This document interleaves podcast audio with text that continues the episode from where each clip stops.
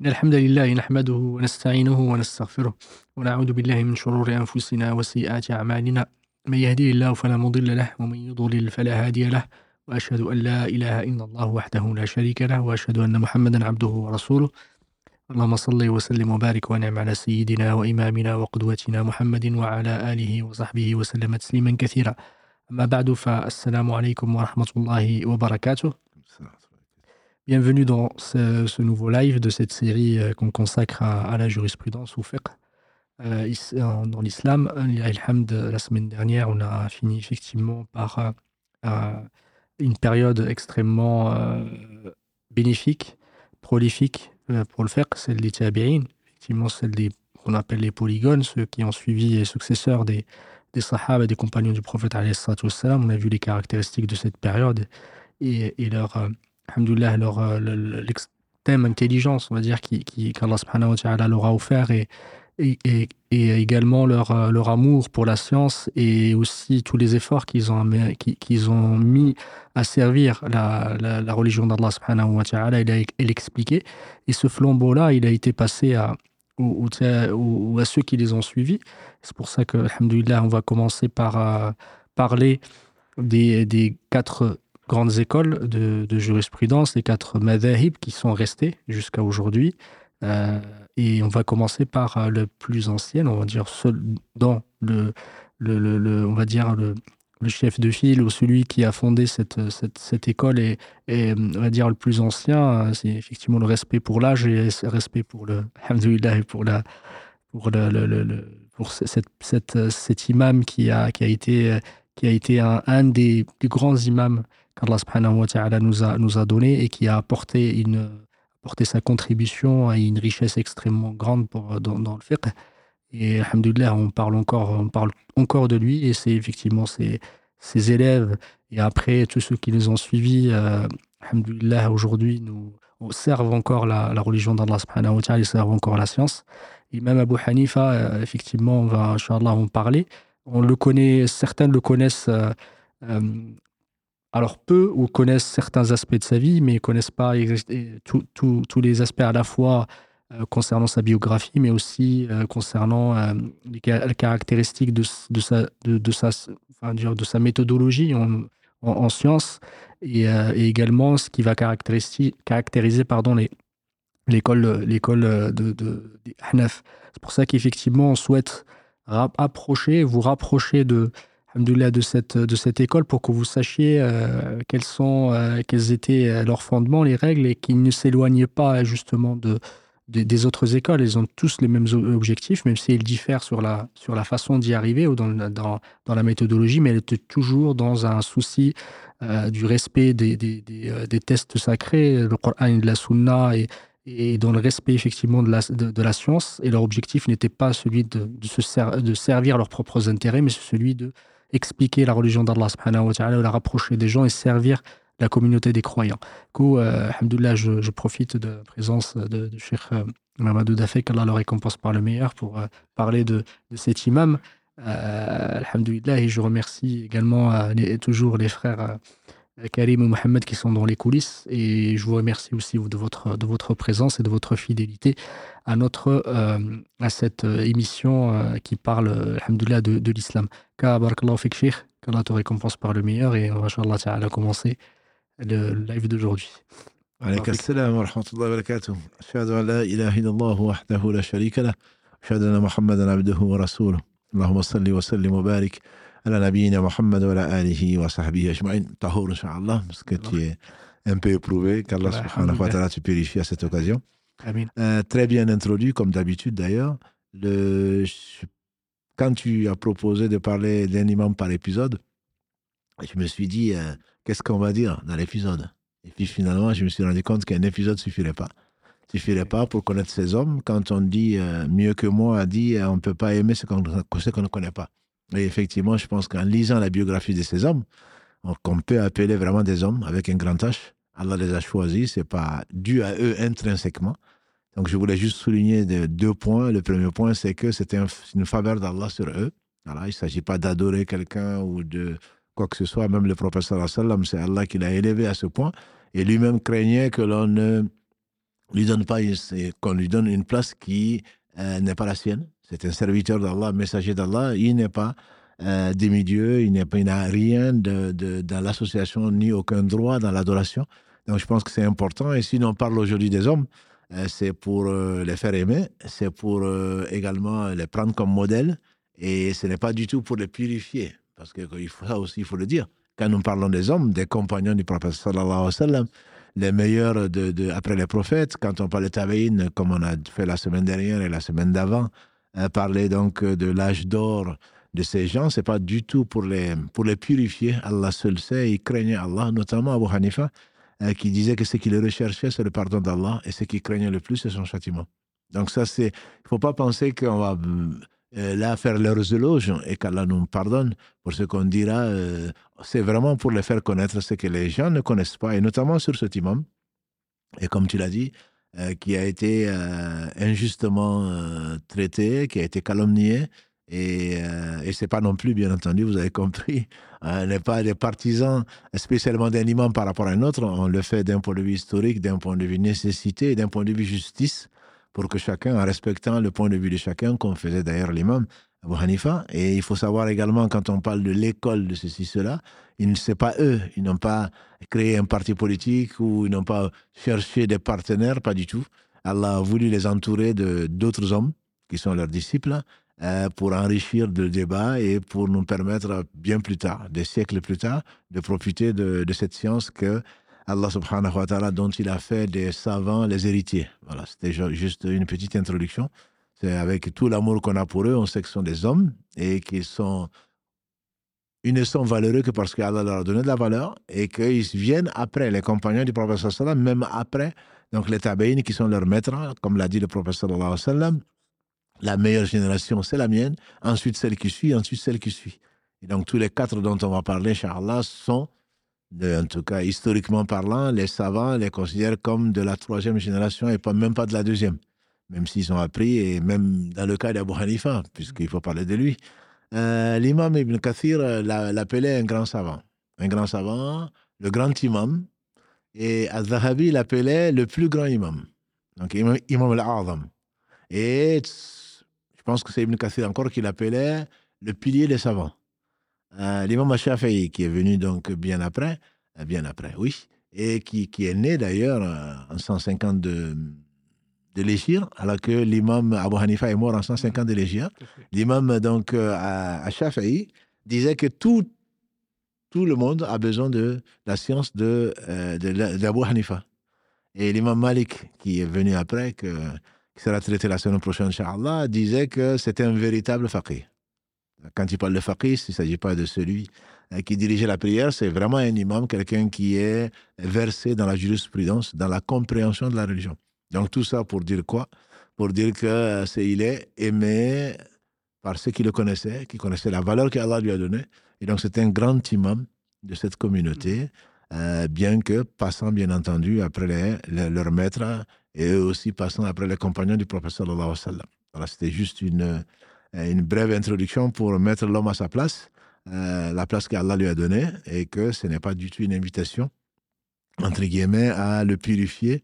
Et Allah seul sait, et on prie pour lui, pour qu'Allah subhanahu wa ta'ala lui pardonne et accepte de lui comme accepte de tous nos savants, et qu'Allah nous pardonne tous, euh, eux comme nous, et qu'Allah subhanahu wa ta'ala accepte le peu qu'ils ont fait, donc pour eux-mêmes. Donc, euh, ibn Thabit, donc c'est son vrai nom, bien que tout le monde le connaît, sous le nom de Abu Hanifa, qu'Allah fasse miséricorde. Donc, il est né en 80. Il est né en 80. Donc, euh, il est d'origine perse et il est né et vécu à Koufa. Donc, il était le troisième centre intellectuel, si on peut l'appeler après Médine et Makkah. C'était le troisième à l'époque euh, où, comme tu l'as dit, il y a une semaine ou deux, euh, où Ali a vécu, Ibn Masaoud s'est installé, etc. Donc c'était un centre euh, qui a été très secoué par euh, pas mal d'événements, mais qui était un centre intellectuel extrêmement important où il y a eu la rencontre des musulmans, des Arabes en particulier, avec d'autres populations. Et donc c'est ainsi que son grand-père, qui est connu sous le nom de Zouri, qui euh, donc a, euh, a été pris en esclavage et ensuite qui s'est converti euh, librement, bien sûr, et qui était très très proche de l'imam Ali quand il y était. Et donc, euh, ensuite, euh, son, fils, donc, euh, Thabit, euh, a également été proche de, de- de- des savants et il a bénéficié, entre autres, de la baraka qu'Allah subhanahu wa ta'ala a accordée à, à ces gens, donc, qui sont leurs maîtres. Et Allah a voulu donc faire naître donc, ce Thabit quelqu'un qui s'appelle Nu'man, donc qui s'appelle aujourd'hui, enfin, que l'on connaît tous sous le nom de Abu Hanifa. Donc, c'est un Perse d'origine, pour euh, rappeler aux uns aux autres que tous les savants ne sont pas d'origine arabe, forcément, même si on est tous de la même origine. Donc, pour dire que la contribution des non-arabes dans, dans l'islam, puisque l'islam appartient à Allah subhanahu wa ta'ala, et donc ce sont des hommes, alhamdulillah, qu'Allah a voulu donc euh, de nous laisser euh, dans l'histoire et la, valeur. Et donc, c'était une famille de, riches commerçants. Et ça aussi, il faut le savoir, il n'est pas arrivé à, à, la science, entre guillemets, au berceau. Il s'occupait beaucoup du commerce, un commerce florissant. Et euh, c'est au travers de Sha'abi, qu'Allah fasse miséricorde, qui le voyait et qui lui dit De qui tu prends? De qui tu prends? Et il dit Moi, la science, écoute, je n'ai pas de cher. Il dit Ce serait dommage. Je te le conseille, parce que comme je te vois, tu as une intelligence qui pourrait Mm. de la servir.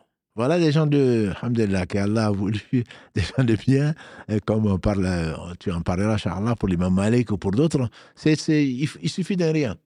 En fait, il suffit d'un rien. Il n'y a pas de hasard, mais il suffit d'un rien pour que Allah subhanahu wa ta'ala déverse un surcroît de bénédiction sur les personnes et sur la communauté. Donc, euh, une rencontre comme ça dans la mosquée, qui a déclenché chez lui euh, en disant, ben, il n'y a peut-être pas que le commerce dans la vie, quoi. Il y a peut-être mieux. Et Alhamdulillah, effectivement, il y avait mieux pour lui et pour la communauté. Donc Allah l'a dirigé donc vers cette science bénéfique et il était quelqu'un de, de, pour parler de l'homme, hein, il était quelqu'un de très euh, généreux, euh, très, très indépendant d'esprit.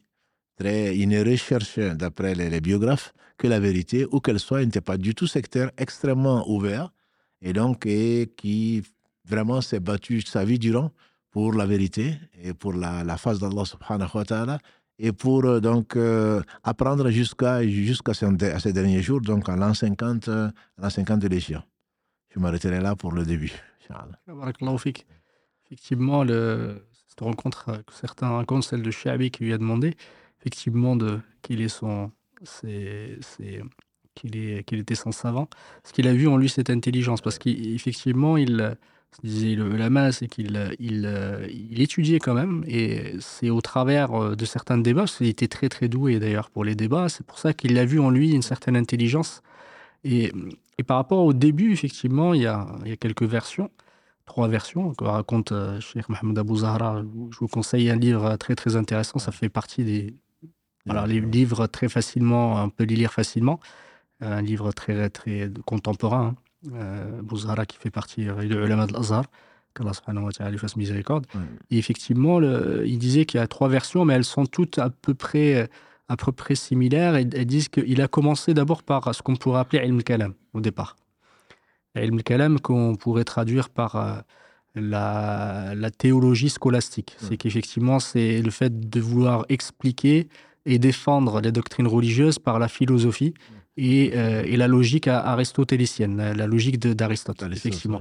Pourquoi? Parce qu'il a vécu à un endroit, comme tu as parlé de le Koufa, qui, était, euh, qui baignait justement dans, cette, dans la philosophie et euh, cause de cette, ce multiculturalisme, il y avait aussi, euh, il y avait à la fois des Perses, il y avait aussi des, des chrétiens, il y avait, et c'était baigné avec beaucoup, beaucoup de philosophie. Du coup, il a été imprégné par, au départ et il a dit qu'effectivement, petit à petit, il s'en est délesté parce qu'il a vu que ça ne servait pas à grand-chose. Et, et ils s'en est éloignés. Mais au départ, il a vu qu'effectivement, euh, comme très, il était très, très, très, très intelligent, euh, il a commencé à, débattre avec, euh, à l'époque, il faut savoir aussi, tu l'as dit Barakallahu c'est c'est le Koufa aussi, elle a été un endroit, il y avait beaucoup de sectes. À la fois les Khawarij, il y avait aussi euh, Chiites, les chiites, les Khawarij, il y avait aussi les euh, Mu'tazila aussi, les Mu'tazilites qui étaient les extrêmement rationalistes. hein. les, les rationalistes, les Mu'tazila. Et d'ailleurs, quand on parle de Wasl ibn Ata, qui est le, le fondateur de, de il est né la même année que, que l'imam Abu Hanifa, il est né en 80. Lui, il est né à Médine. En revanche, après, il est parti à Basra. D'ailleurs, il était, il était dans les. Dans le, le- le- le- le- il, euh, il, euh, il avait comme cheikh, entre guillemets, euh, Hassan al-Basri. On connaissait effectivement l'histoire à un moment, il commençait à rentrer dans ses explications, euh, dans, ce, dans ses philosophies. Mais là, et même Hassan al-Basri lui a dit ya Wasil, je ne veux plus, tu, tu abandonnes, comment dire, laisse-nous tranquille.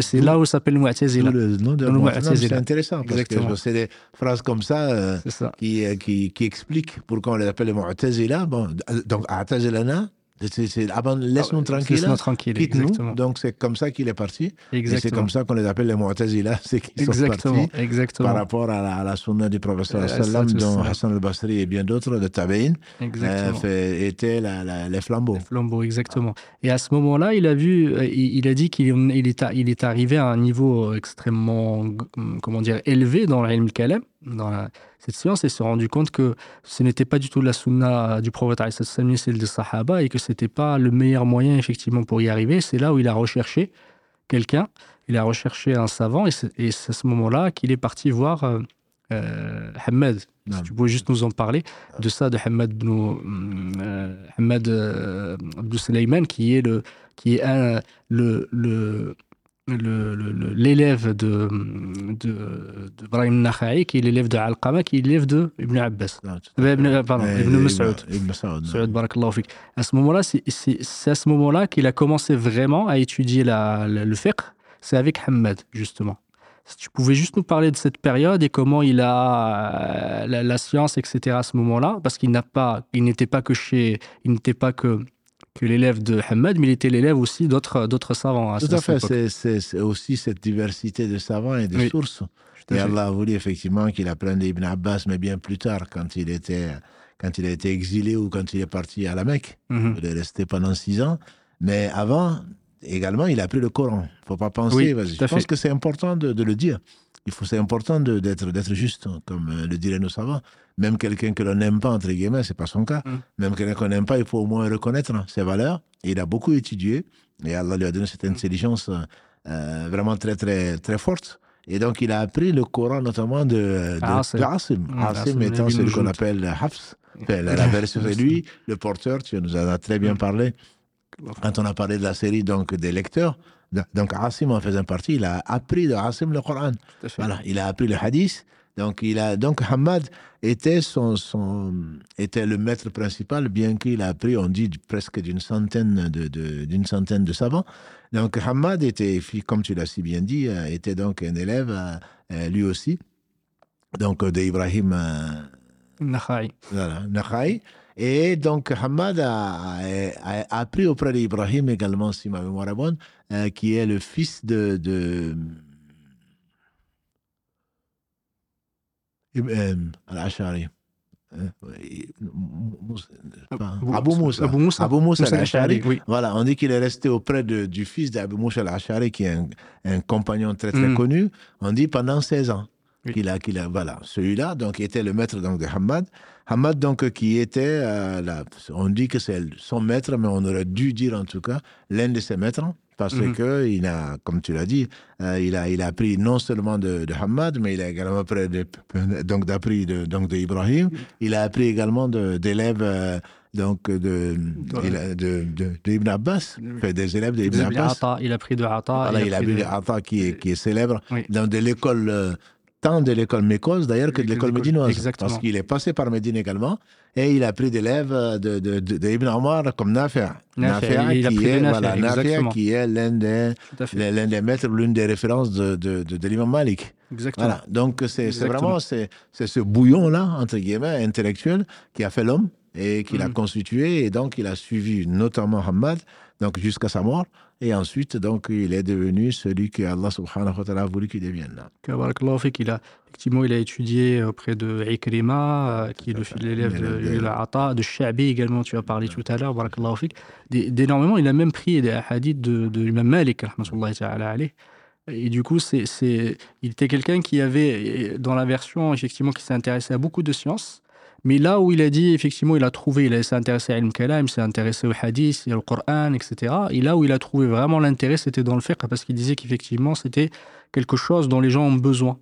Vraiment. Et, c'est, et du coup, ça s'est vraiment intéressé au fiqh et il l'a trouvé chez Hamad et il était son élève pendant 18 ans, d'ailleurs, à peu près, 18 ou 20 ans.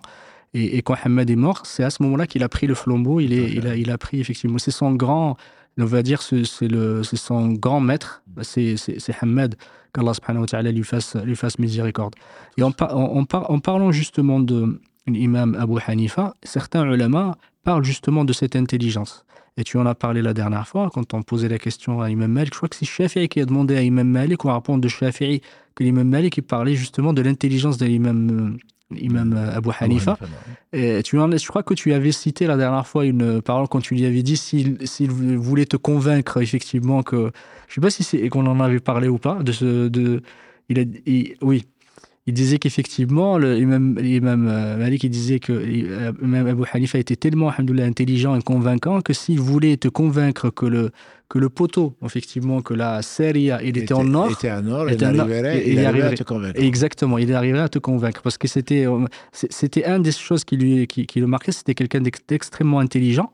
En revanche, aussi, il était quelqu'un de très humble. Il avait beaucoup d'humilité et, et c'était quelqu'un qui ne parlait pas énormément parlait pas beaucoup. Il se disait, le LM a rapporté de lui qu'il était, il réfléchissait beaucoup avant de parler. Ah, c'est d'ailleurs le, parmi ses, on en hmm. parle là certainement, parmi ses élèves, c'était pas quelqu'un qui ne donnait pas de cours. Oui. Sa méthodologie n'était pas des cours, c'est, il était là en train, enfin, il était là. il, il, était avec ses élèves, enfin, ses disciples, des gens qui hmm. apprenaient de lui parce que, la bonne compagnie est connue. Il les laissait discuter. Sa méthode, c'est le débat. Pas parce qu'il euh, il avait envie de se, comme tu dis, il était hmm. très, très humble très généreux aussi, je tiens à le souligner, parce que un savant, c'est avant tout un bon comportement. C'est pas une, accumulation de science qu'il avait. Il avait une grande intelligence. C'est cette intelligence peut-être qui lui a permis de mettre le bon comportement avant toute chose. Et on dit que son, son élève le plus célèbre, Abu Youssouf, disait que pendant 20 ans, il a subvenu à tous ses besoins, lui et de sa famille. Et de, de pratiquement tous ses élèves aussi. Il leur demandait rien pour leur permettre d'approfondir de, la science. Il lui-même finançait, entre, il leur donnait des bourses, lui-même finançait ainsi que leur famille, donc leurs besoins. Donc sa méthode, effectivement, c'était la modestie et l'humilité. Et souvent, il, a, il a laissé débattre. Il laissait mm. débattre le temps qu'Allah veut. Et ensuite, il, il, faisait, il tirait sa conclusion. Et comme les élèves disent, même si on n'était pas d'accord avec lui, finalement, il mettait tout le monde d'accord. Parce qu'il a entendu vos arguments. Allah lui a donné d'autres arguments et il tranchait, en gros, et tout le monde était satisfait, même si chacun était content d'avoir de, contribué, mm. chacun pensait que son, son, avis était le meilleur, mais il y avait toujours l'avis du maître qui se faisait respecter au travers de la sagesse qu'Allah lui a donnée, subhanahu wa ta'ala. Et donc, euh, Abu Hanifa, effectivement, était euh, très humble, et surtout, il recherchait la vérité. Ça, je pense que ça mm. vient de, l'humilité, et là, Allah seul sait. Il disait, enfin, on lui fait dire en tout cas, que euh, notre, notre avis est pour l'instant le meilleur avis qu'on puisse trouver. Pour l'instant, c'est ce qui vient de trancher. Mais si on trouve un avis meilleur, très certainement, on va sur la vérité. Donc, c'est cette ouverture d'esprit qui, est loin du, sectarisme d'un certain nombre de, gens contemporains ou anciens euh, qui tiennent à leur avis, à l'avis de leur école, etc. Alors qu'eux n'avaient pas d'école, sinon leur école c'était la vérité. Donc ils recherchaient, ils prenaient de tout le monde et ils savaient surtout que Allah seul sait. Donc du coup, ils, euh, ils, s'efforçaient et ils étaient très pointueux. C'est la raison, tu nous l'as rappelé d'ailleurs, je trouve que c'est une très très bonne euh, chose à retenir, notamment d'Abu Hanifa, ce n'est pas parce qu'il rejetait le hadith.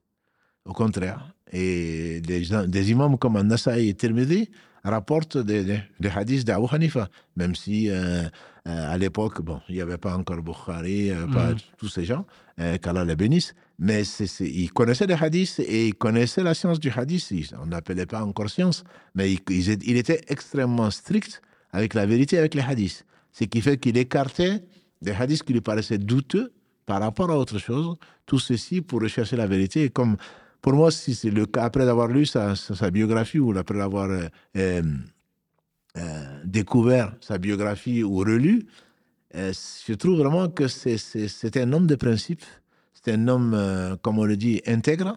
Et c'est un homme qui, est, qui était très, très bienveillant. Et j'espère que tous nos, tous nos savants de, sur les réseaux ou les pseudo-réseaux, qu'ils prennent exemple sur, sur ces, sur ces hommes-là. Il n'était pas savant pour qu'on dise qu'il était savant. Il était savant parce que, comme Allah le dit, ne craint vraiment Allah que les savants.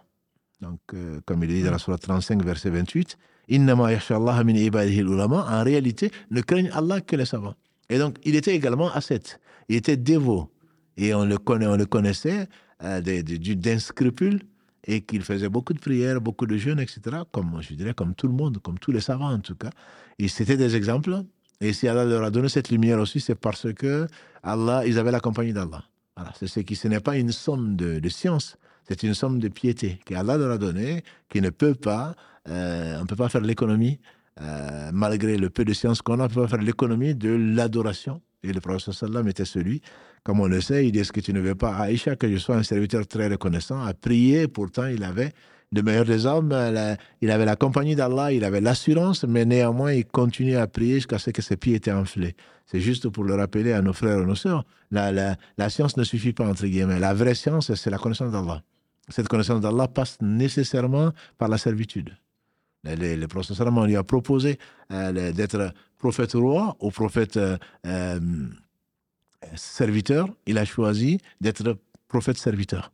donc cette humilité, c'est l'expression d'humilité qui m'a qui m'a amené à ça. C'est vrai que c'est que vraiment quand tu connais Allah, forcément, on disait, on le fait dire à Al-Hassan al-Basri que celui qui connaît Allah connaît son âme. Celui qui connaît son âme connaît Allah.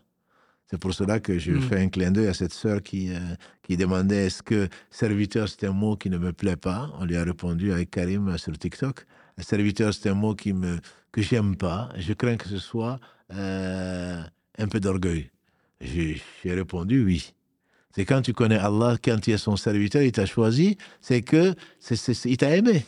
Dans combien de versets, entre autres, celui qui parle de Isra al-Miraj, 17, euh, la surah 17, verset 1, Subhanallah asra bi abdihi. Quand Allah aime quelqu'un, il appelle son serviteur. Donc, être esclave, plus euh, la personne est soumise, plus le maître, entre guillemets, l'aime. Donc, plus la personne s'acquitte de la meilleure des façons de, de, de, la tâche qui lui a été confiée, et on a été créé pour adorer Allah, donc plus la personne se, se, se, se consacre, à, reconnaît sa place et reconnaît celui de qui il prend des ordres, plus la personne va l'aimer. Que dire d'Allah subhanahu wa ta'ala qui aime ses serviteurs. Et quand donc quelqu'un a fait disparaître sa volonté pour ne respect, ne laisser que la volonté d'Allah traverser donc son cœur, celui-là, Allah l'appelle mon serviteur. On le trouve mm. dans plusieurs sourates, notamment dans la 18 également. Alhamdulillah, anzala ala abdihi. Voilà. Mm. Et euh, voilà, maqama abdullah dans la sourate 72. Donc Allah, quand il parle, wa ibadur rahman, voilà, quand Allah parle de serviteur, qu'on traduit parfois par esclave, mais peu, peu, importe. Esclave de qui? Pas de ses passions. Esclave de... On est toujours, de toute façon, euh, esclave de quelque, de, de quelque chose, de quelqu'un. Donc être serviteur d'Allah, c'est se mettre à son service, c'est grâce à Allah qui te rapproche et qui te fait aimer donc la foi et qui t'accompagne donc dans, euh, dans, dans, ta vie, dans ta vie ici avant de te récompenser ici-bas et dans l'au-delà. Donc pour revenir à Abu c'était, j'ai beaucoup aimé euh, ce, côté adorateur et ascète qu'il était, bien qu'il était riche, il faisait, c'est l'un des, c'était l'un à l'époque à Koufa, c'est l'un des plus grands commerçants donc de l'époque, ceci ne l'a pas empêché d'aller apprendre, ceci ne l'a pas empêché de prier la nuit, ceci ne l'a pas empêché de faire beaucoup de bien autour de lui, parce que la piété est venue entourer et encadrer tout ça. Allah fait qu'effectivement, on rapporte de lui euh, son grand amour pour, euh, façon pour, pour le Coran. Et effectivement, euh, comme, comme à l'instar de Uthman, Uthman Affan, il faisait effectivement, il faisait le, il, clôturait le Coran, ou il faisait le Coran en une raka'a, on raconte effectivement de lui. on disait que des fois, il, il, lisait pendant, pendant Ramadan, il faisait 60 fois en fait le khatm du Coran, même si entre ce qu'on raconte, il y a quelques... Voilà, mais il y a tellement de, qu'on relate tellement de choses, effectivement, que euh, derrière, on voit son amour pour le Coran. C'était quelqu'un qui lisait énormément le Coran. Et euh, on raconte de lui une fois que, que on, il, y avait deux personnes qui discutaient, qui parlaient de lui. Et ils l'ont pas vu.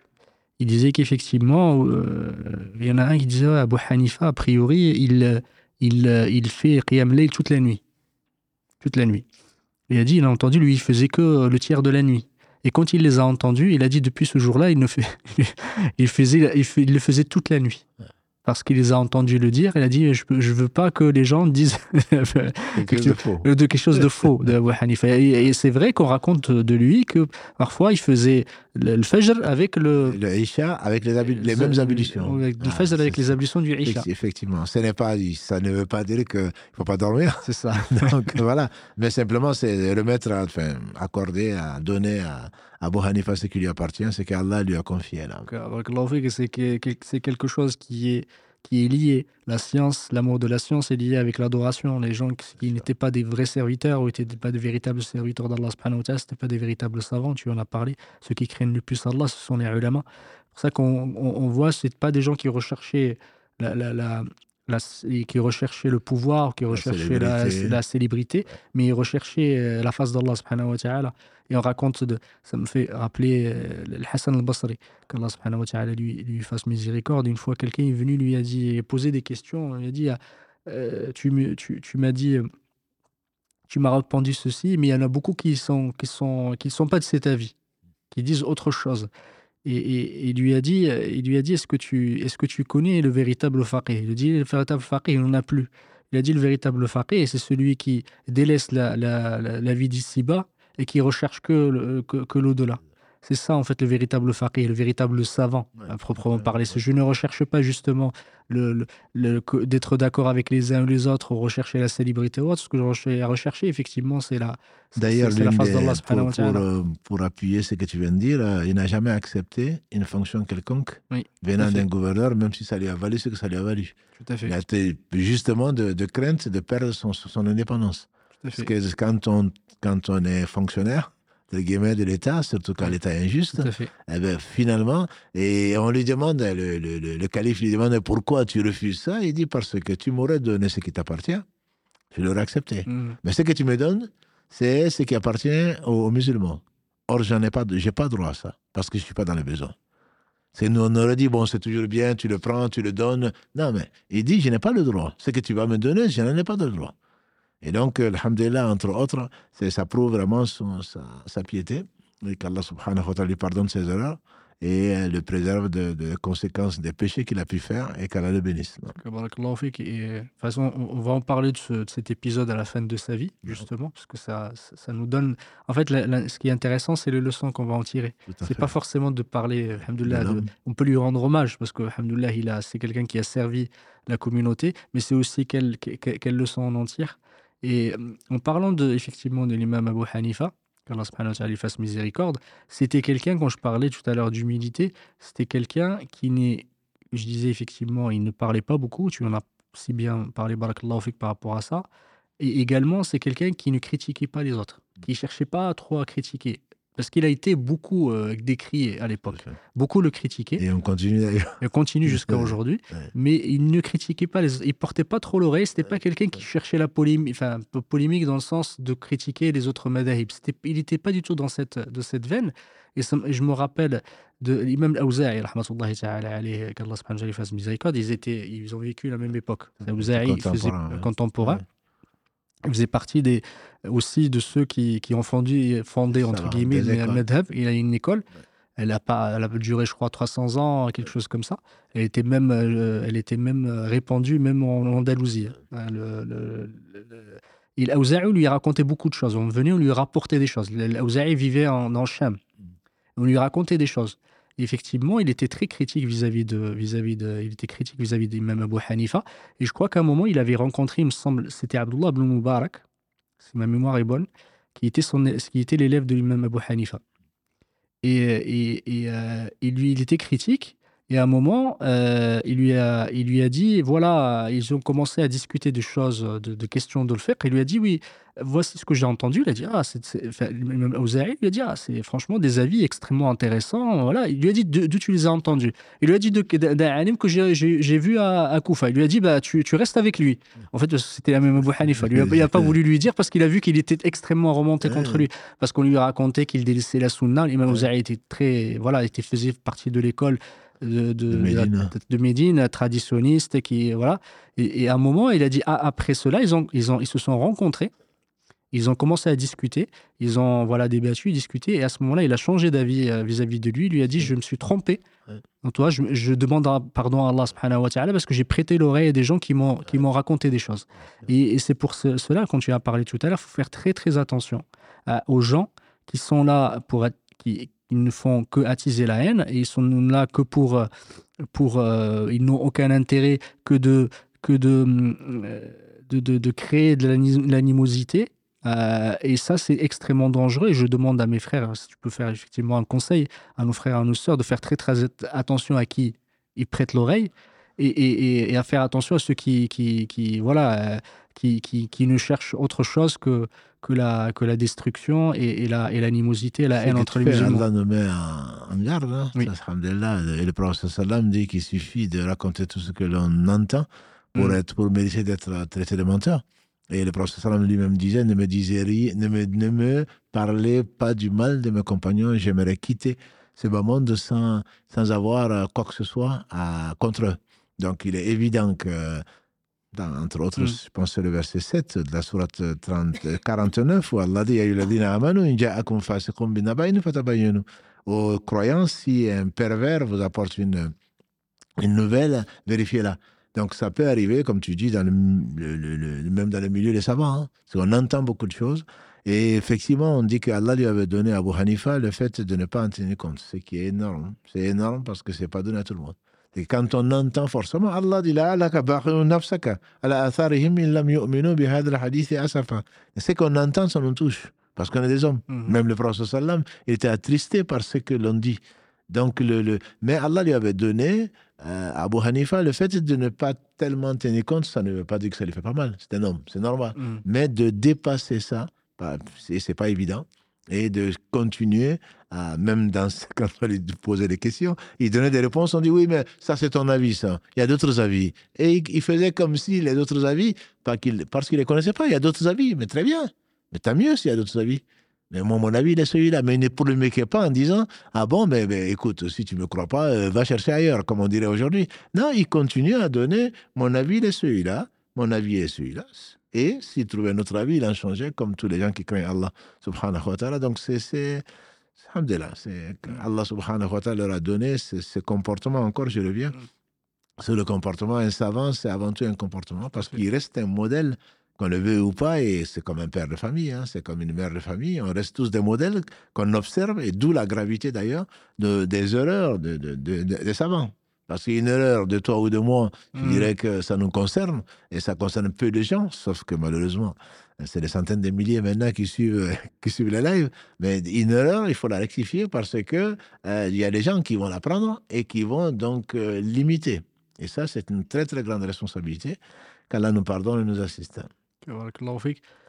Et je voulais effectivement parler de, de ce moment, euh, même Abu Hanifa, qu'Allah subhanahu fasse miséricorde, tu, tu as si bien parlé, c'était quelqu'un dévot, un ascète, il n'aimait pas du tout euh, justement être mis en avant et il recherche, recherchait pas les positions, les pouvoirs, les fonctions.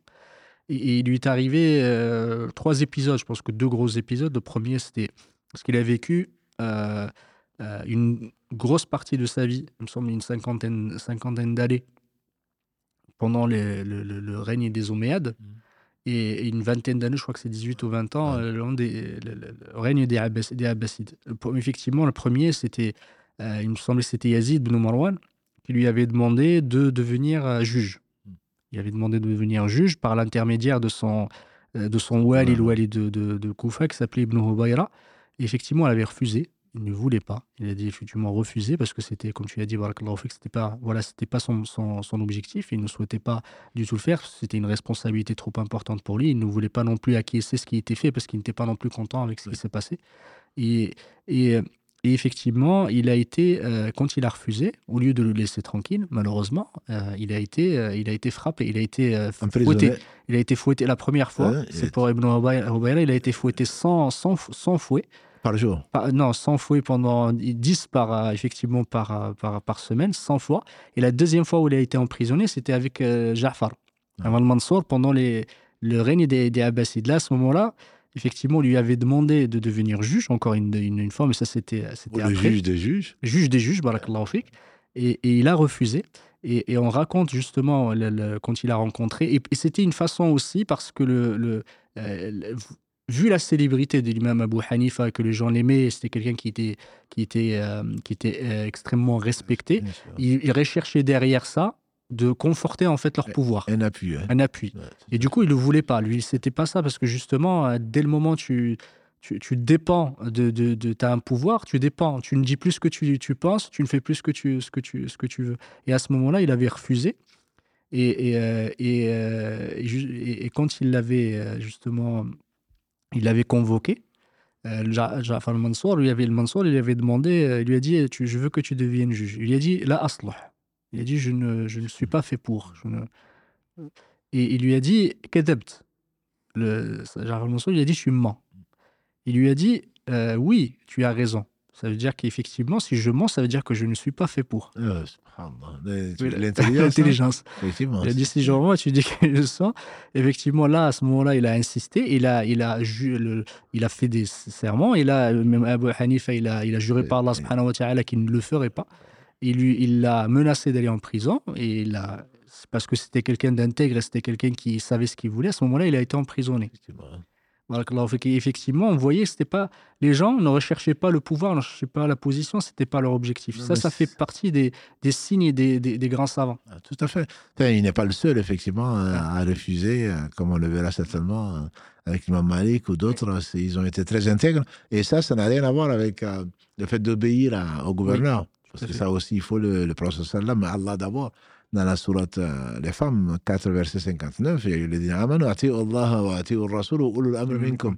Donc, obéissez à Allah, obéissez au messager, qui est une obéissance euh, absolue, et au détendeur donc, euh, de l'autorité. Mais là, c'est quand tu sais que l'autorité est injuste, c'est ce qui a mm. été le cas en tout cas de ses contemporains, et que ce que tu vas, c'est pour cautionner l'injustice, là tu n'as pas à obéir, et il fait partie donc de ces imams intègres, comme tous les grands savants, je dirais, donc il a refusé, ça lui a valu de la prison deux fois, puisque quand même quand l'autorité, on souhaitait, on espérait que l'autorité omeyyade change, donc quand il y a les Abbassides, il n'a pas non, ça a été de courte durée, son mhm. soutien entre guillemets intellectuel, puisque là aussi, il a vu des choses, il n'est pas le seul, dès qu'il n'allait pas. Et mhm. là aussi, on lui a demandé d'être juge, ce qu'il a refusé, qu'il lui a valu également, puisqu'il est parti en prison au moins deux fois. Donc, euh, et c'est là aussi, de ce que j'ai compris, euh, il, il recevait 10 coups de fouet par jour. Et ensuite, il a été libéré. Mm. Mais c'est la suite de ces, de ces sévices, ces tortures, que Allah l'a rappelé, donc en lançant 50 de il, il, est, il est mort en prison, Imam Abu Hanifa. Effectivement, euh, ça, c'était, euh, il avait 70 ans. c'est ça. Il est, il est décédé en prison et certains même rapportent qu'il a été empoisonné. C'est pour ça qu'effectivement, certains disent qu'il est, que c'est, euh, qu'il est mort en martyr. Euh, pourquoi? Parce qu'on parlait tout à l'heure de, des gens, parce que beaucoup de, des gens, de, effectivement, de, des, mauvaises personnes, des mauvais mal intentionnés, sont partis voir effectivement le gouverneur, sont partis voir le, calife en lui disant lui effectivement il ne t'aime pas, il recherche, c'est lui, il, soutient les révolutionnaires qui font la révolte parce qu'à ce moment-là il y avait la révolte de Nefs Zakiya à ce moment-là. Et même Imam Malik, il a été éprouvé en même temps. Médine, il a été Médine. C'était à la même époque, il a été éprouvé également à cause de ça. Et lui a, on lui a dit, en fait, il, il, il, il sabote, il est un saboteur, il sabote ton pouvoir et recherche effectivement ce que tu. C'est pour ça qu'il a, il a, il avait, il avait beaucoup de, de détestation envers lui, il avait de la haine envers lui. Et après, certains même, ils ont dit effectivement qu'on lui a, si, si, si c'est vrai, on lui a dit effectivement, on lui a, on lui a donné on l'a empoisonné et qu'il de toute façon le fait qu'il soit décédé en prison ça ça, ça, a été rapporté. Mais euh, certains disent qu'effectivement il a été il a été empoisonné qu'Allah subhanahu wa ta'ala lui fasse miséricorde. Amen amen amen. Et, et euh, en parlant justement de l'imam Abu Hanifa et par rapport à son, son école tu, tu citais tout, à l'heure si bien que il a il y avait une sorte d'université ou d'académie, peut-être la première académie de jurisprudence, où il y avait ces élèves justement qui débattaient. Il les laissait débattre. Et euh, parmi ces élèves, si tu pouvais juste nous parler effectivement, parce que l'imam. Alors, la différence, je pense que c'est une des caractéristiques de, de l'école de Abu Hanifa, c'est que l'avis, euh, effectivement, de, ou le madhab de Abu Hanifa, il n'a pas été construit qu'avec les avis de l'imam Malik. Imam Abu Hanifa, pardon. Il a été construit aussi avec les avis de, de ses deux compagnons, grosso modo, étaient les plus célèbres. ouais. les plus célèbres. Du coup, on les cite beaucoup parce que c'était, c'est plutôt un madhab qui est, euh, qui est une construction collégiale. Tout à fait. Ouais. Tout à fait. Effectivement, c'était. Nous, on appelle ça école aujourd'hui, mais Oui. tu, on ferait peut-être mieux, effectivement, de l'appeler académie, au moins à l'époque, Mm. des- des- des- des- avec des débats très fructueux, très utiles, mais très respectueux, on imagine. Donc, avec ces deux, avec ces deux euh, élèves les plus connus, donc euh, Abu Youssouf, donc Yaqub, et également Mohammed ibn Hassan, qui étaient un des plus connus, même si le dernier a- est resté moins avec lui et a continué à apprendre. Donc, c'est quand ils ont rassemblé ça avec les autres avis, c'est qu'il y a donné fiqh akbar, que Mm. certains euh, lui attribuent, mais en réalité, c'est très probablement. On dit qu'il y avait 60 000 questions qui, qui ont été abordées, fatwa. Donc, c'est certainement pas lui seulement, comme tu l'as dit, c'est vraiment l'ensemble de ses élèves. On, on en cite, bon, il y en a eu beaucoup, bien sûr, mais on en cite 36, entre guillemets, de, fidèles qui étaient toujours avec lui et qui ne cherchaient pas, qui prenaient la science ailleurs, mais qui tenaient absolument à revenir à lui, tellement, bon, il l'aimait, et lui, il les aimait beaucoup. Ça, je pense que c'est un message aussi pour nos enseignants. Il les aimait beaucoup, il disait que c'était vraiment la joie de son cœur, et euh, ça lui apportait de la tristesse. Donc, je pense que c'est ça aussi qu'il faut, quand euh, on voyait le professeur Salam, on l'aimait parce qu'il était juste, parce qu'il était aimable, parce qu'il était, il était le meilleur des hommes. Et s'il n'y a pas cette relation entre l'enseignant et, et l'élève, je crains que la science ne passe pas. Je m'adresse aussi euh, surtout aux, aux pères de famille, aux mères de famille. Transmettre un message, c'est avant tout faire aimer euh, la science que l'on transmet et qui est basée sur l'amour que l'on peut avoir, donc quand même quelque part sur la, personne qui transmet. Et donc Abu Hanifa était entouré de ces, élèves-là, et donc qui discutaient, et comme on l'a dit tout à l'heure, qui tranchaient ensuite. Ces avis ont été effectivement recensés, et finalement, ils en ont fait donc ce qu'ils appellent fiqh akbar, qui ne n'est probablement pas de lui, mais qui est de son école. Et donc c'est dans ce débat-là, et courtois certainement, on dit d'ailleurs qu'Abu Abu Youssouf, qu'Allah lui fasse miséricorde, le peut-être le plus grand de ses, enfin, en tout cas le plus connu de ses élèves, a pu diverger avec l'imam, à tel point que certains lui ont conseillé, bon, bah, tu peux avoir- toujours avoir des conseillers, lui ont conseillé de fonder sa propre école. Ce qu'il n'a jamais fait, bien sûr, ce qu'il n'a jamais fait. Et lui aussi a rencontré l'imam Malik, il a, comme tu as dit, l'imam euh, Al-Awzaï, et d'autres de son époque, que ce soit à Médine ou, euh, ou- ou ailleurs. Et donc, euh, au travers, c'était vraiment cet esprit. On a parlé de dynamique dans le, euh, dans le deuxième épisode. C'était vraiment des gens qui étaient ouverts, dont on sentait la sincérité, qui ne se limitaient pas à prendre. euh, C'est pas pour faire euh, euh, la- la- l'apologie de, de, de gens qui sont euh, des électrons libres, c'est pas ça. Mais il y avait une méthode, il y avait surtout une sincérité et une détermination de rechercher la vérité, même si c'est ça venait d'ailleurs. Tout à fait. Et en parlant justement de, effectivement de, de l'imam euh, Abu Hanifa, il y, avait ces deux, on, les appelle sahiban, c'est les deux compagnons. Mm. Parce qu'effectivement, c'était plus que des élèves, en fait, c'était des compagnons. Et, euh, et euh, les deux, il y a Abu Youssouf, euh, Yaqub, qu'Allah lui fasse miséricorde, qadi, il était, il était euh, Juge, contre, lui, juge des juges. Il était grosso modo ce qu'on pourrait appeler ministre de la justice. Oui, c'est même lui, en fait, qui, qui nommait les juges. Mm. Et il fait partie justement des, des, des, euh, des causes pour que le, le- qui ont fait que le madhab des. Hanafites soit extrêmement répandu. Parce que justement, lui ne prenait que des, euh, des, euh, des juges euh, Hanafites. Disons qu'il ne prenait que c'est ce qu'il avait aussi à sa disposition, c'est ce qu'il connaissait le plus, et c'est- c'était sa conviction. Justement, C'est- c'est- il ne s'agit pas d'un choix partisan. c'était Non, pas mais un choix partisan. Que, les, oui, que les oui. auditeurs ne comprennent Mm. pas, qu'il ne prenait que, c'est-à-dire qu'il prenait des gens de confiance et de, de son, de sa conviction. Euh, la, la- la vérité était euh, de cela. On dit que les 36, entre guillemets, ce qu'on cite comme 36, euh, pas compagnons, mais fidèles d'Abu Hanifa, on dit qu'il disait qu'il y en avait parmi eux 28 qui pouvaient servir de juges. Mhm. Voilà. Que lui-même, on lui fait dire hein, qu'il y avait 28 parmi eux. Donc, et par contre, les deux, donc les deux, plus, les deux compagnons, euh, donc, qui étaient Mohammed ibn Hassan et donc Abu. Abu Yusuf, eux, ils, étaient capables d'être juges des juges. Et c'est ce qu'Allah a voulu finalement qu'ils soient. Donc, ils avaient des gens qu'ils connaissaient bien, dont ils connaissaient l'intégrité, euh, dont ils connaissaient la science, qu'il a nommé certainement, et Mm. qui a fait, comme tu le dis, que le, le mazhab qui porte leur nom, qui porte son nom, en particulier Abu Hanifa, est celui qui est le plus le répandu dans le monde, hmm. puisque du temps de Harun Rashid, et donc du temps en plus donc des, des, des Abbasides, pendant cinq siècles, c'était devenu le madhab officiel.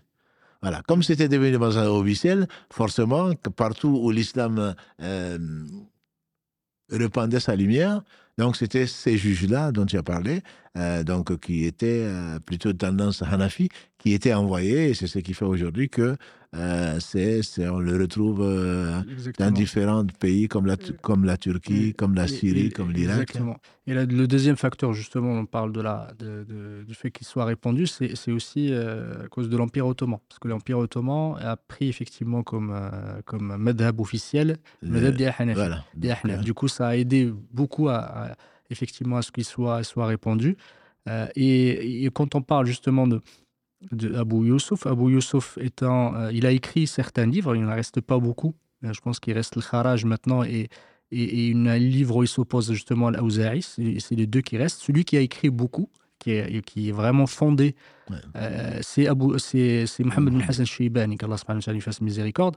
C'est, il a écrit à peu près cinq livres. Il y a, il y a السير الكبير السير الصغير الجامع الصغير الجامع الكبير والزيادات qu'on appelle Dahir Riwaya. C'est là où il a effectivement rapporté, grosso modo, les avis en fait de la, qui a concentré et rapporté les avis de, de l'imam Abu Hanifa, ceux du madhab. Vraiment celui qui a écrit. L'imam Abu Hanifa, il n'a pas, il a pas écrit celui qu'il a écrit qu'on lui rapporte, c'est le Fiqh al-Akbar, qui est un livre de dogme. de, de, très, très, fin et très, petit exactement. exactement. C'est une brochure, oui. C'est une brochure, c'est un livre justement de, de, dogme. Certains disent que qu'il n'est pas de lui. Il y a une certaine divergence entre les ulama là-dessus. Euh, et, et euh, celui qui va véritablement poser théoriquement le madhab, c'est Mohamed bin Hassan Shaybani. Est-ce que c'est pas de lui euh, qu'on dit que c'est lui qui a mis en place euh, au sol le fiqh de, de, Oui, tout à fait. C'est lui vraiment qui a mis, euh, voilà, avec ces livres-là, exactement, exactement. Les règles de jurisprudence de l'imam Abu Hanifa, c'est vraiment lui parce que ces livres, ces, cinq livres qu'il a écrits, c'est ceux-là justement qui ont été qui ont été la base pour tous ceux qui l'ont suivi. Pourtant, il est resté très peu, si ma mm. mémoire est bonne, très peu avec l'imam. Hein. Il est resté très peu avec l'imam. Moi, ce que j'ai vu, c'est qu'il est resté très peu avec l'imam, on parle de trois ans, et ensuite il a été, il est resté très longtemps avec Abu Yusuf.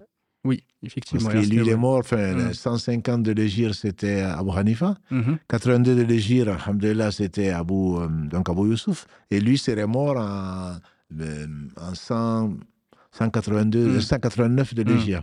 donc il est resté beaucoup plus avec euh, donc l'imam Abu Yusuf. Tout à fait. Et l'imam Abu euh, comme tu parlais tout à l'heure, il est resté presque trois ans avec Imam Malik, le, le, le, Hassan Shaybani. il a même rapporté une, une euh, il a rapporté le, le, Tout à fait. Une, version de Muatta. absolument. moi, je trouve ça très beau. Mm. Parce qu'aujourd'hui, on va prendre un Malikite, entre guillemets, il mm. va te dire que, bon, Abou, parce qu'il ne le connaît pas. Mm. Mais il, lui, parce qu'à cause de, de ce qu'Allah lui a donné comme science et, et, sincérité, il va rapporter effectivement une des versions de, de, de alors qu'il est plus, on dirait aujourd'hui qu'il est Hanafi. Mm. Voilà. Alors que bon, c'est un élève de, des, deux, des deux fondateurs, entre guillemets, de l'école. Et néanmoins, c'est pas pour autant qu'il va pas rapporter des hadiths, notamment donc de ce fameux livre de Muatta dont tu parleras certainement la semaine prochaine. Effectivement, les, deux, ils pouvaient avoir des avis différents de leur, de leur, de leur imam, de leur imam Abu Hanifa.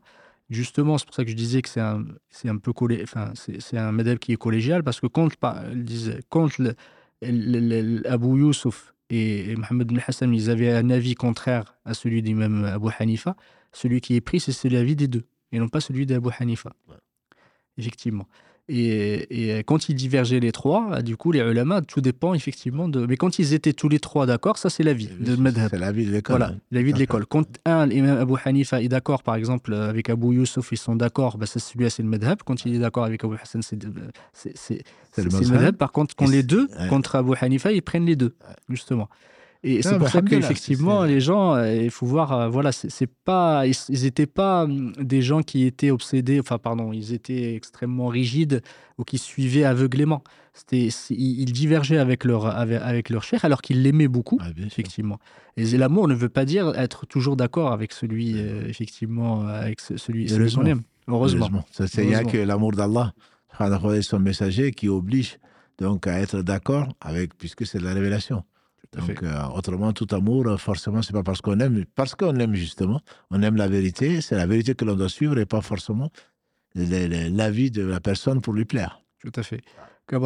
Et, et pour Abu Hanifa, qu'Allah subhanahu wa ta'ala lui fasse miséricorde, juste quelques, quelques différences ou quelques caractéristiques, c'est on peut juste, euh, voilà, il reste cinq minutes, c'est la différence parce que par rapport aux autres, aux, aux autres hum, madhab, il y a, tu as parlé tout à l'heure, barakallahu fik. Déjà, il faut, faut, faut resituer, l'imam Abu Hanifa lui-même expliqué, quand ce qu'on rapporte de lui, je crois que c'est Mohamed ibn Hassan qui rapporte de lui, Abu Youssouf, je ne me rappelle plus, il rapportait de lui sa méthodologie. Il disait effectivement, il regarde dans le Coran. Quand il ne trouve pas, il regardait dans la Sunna.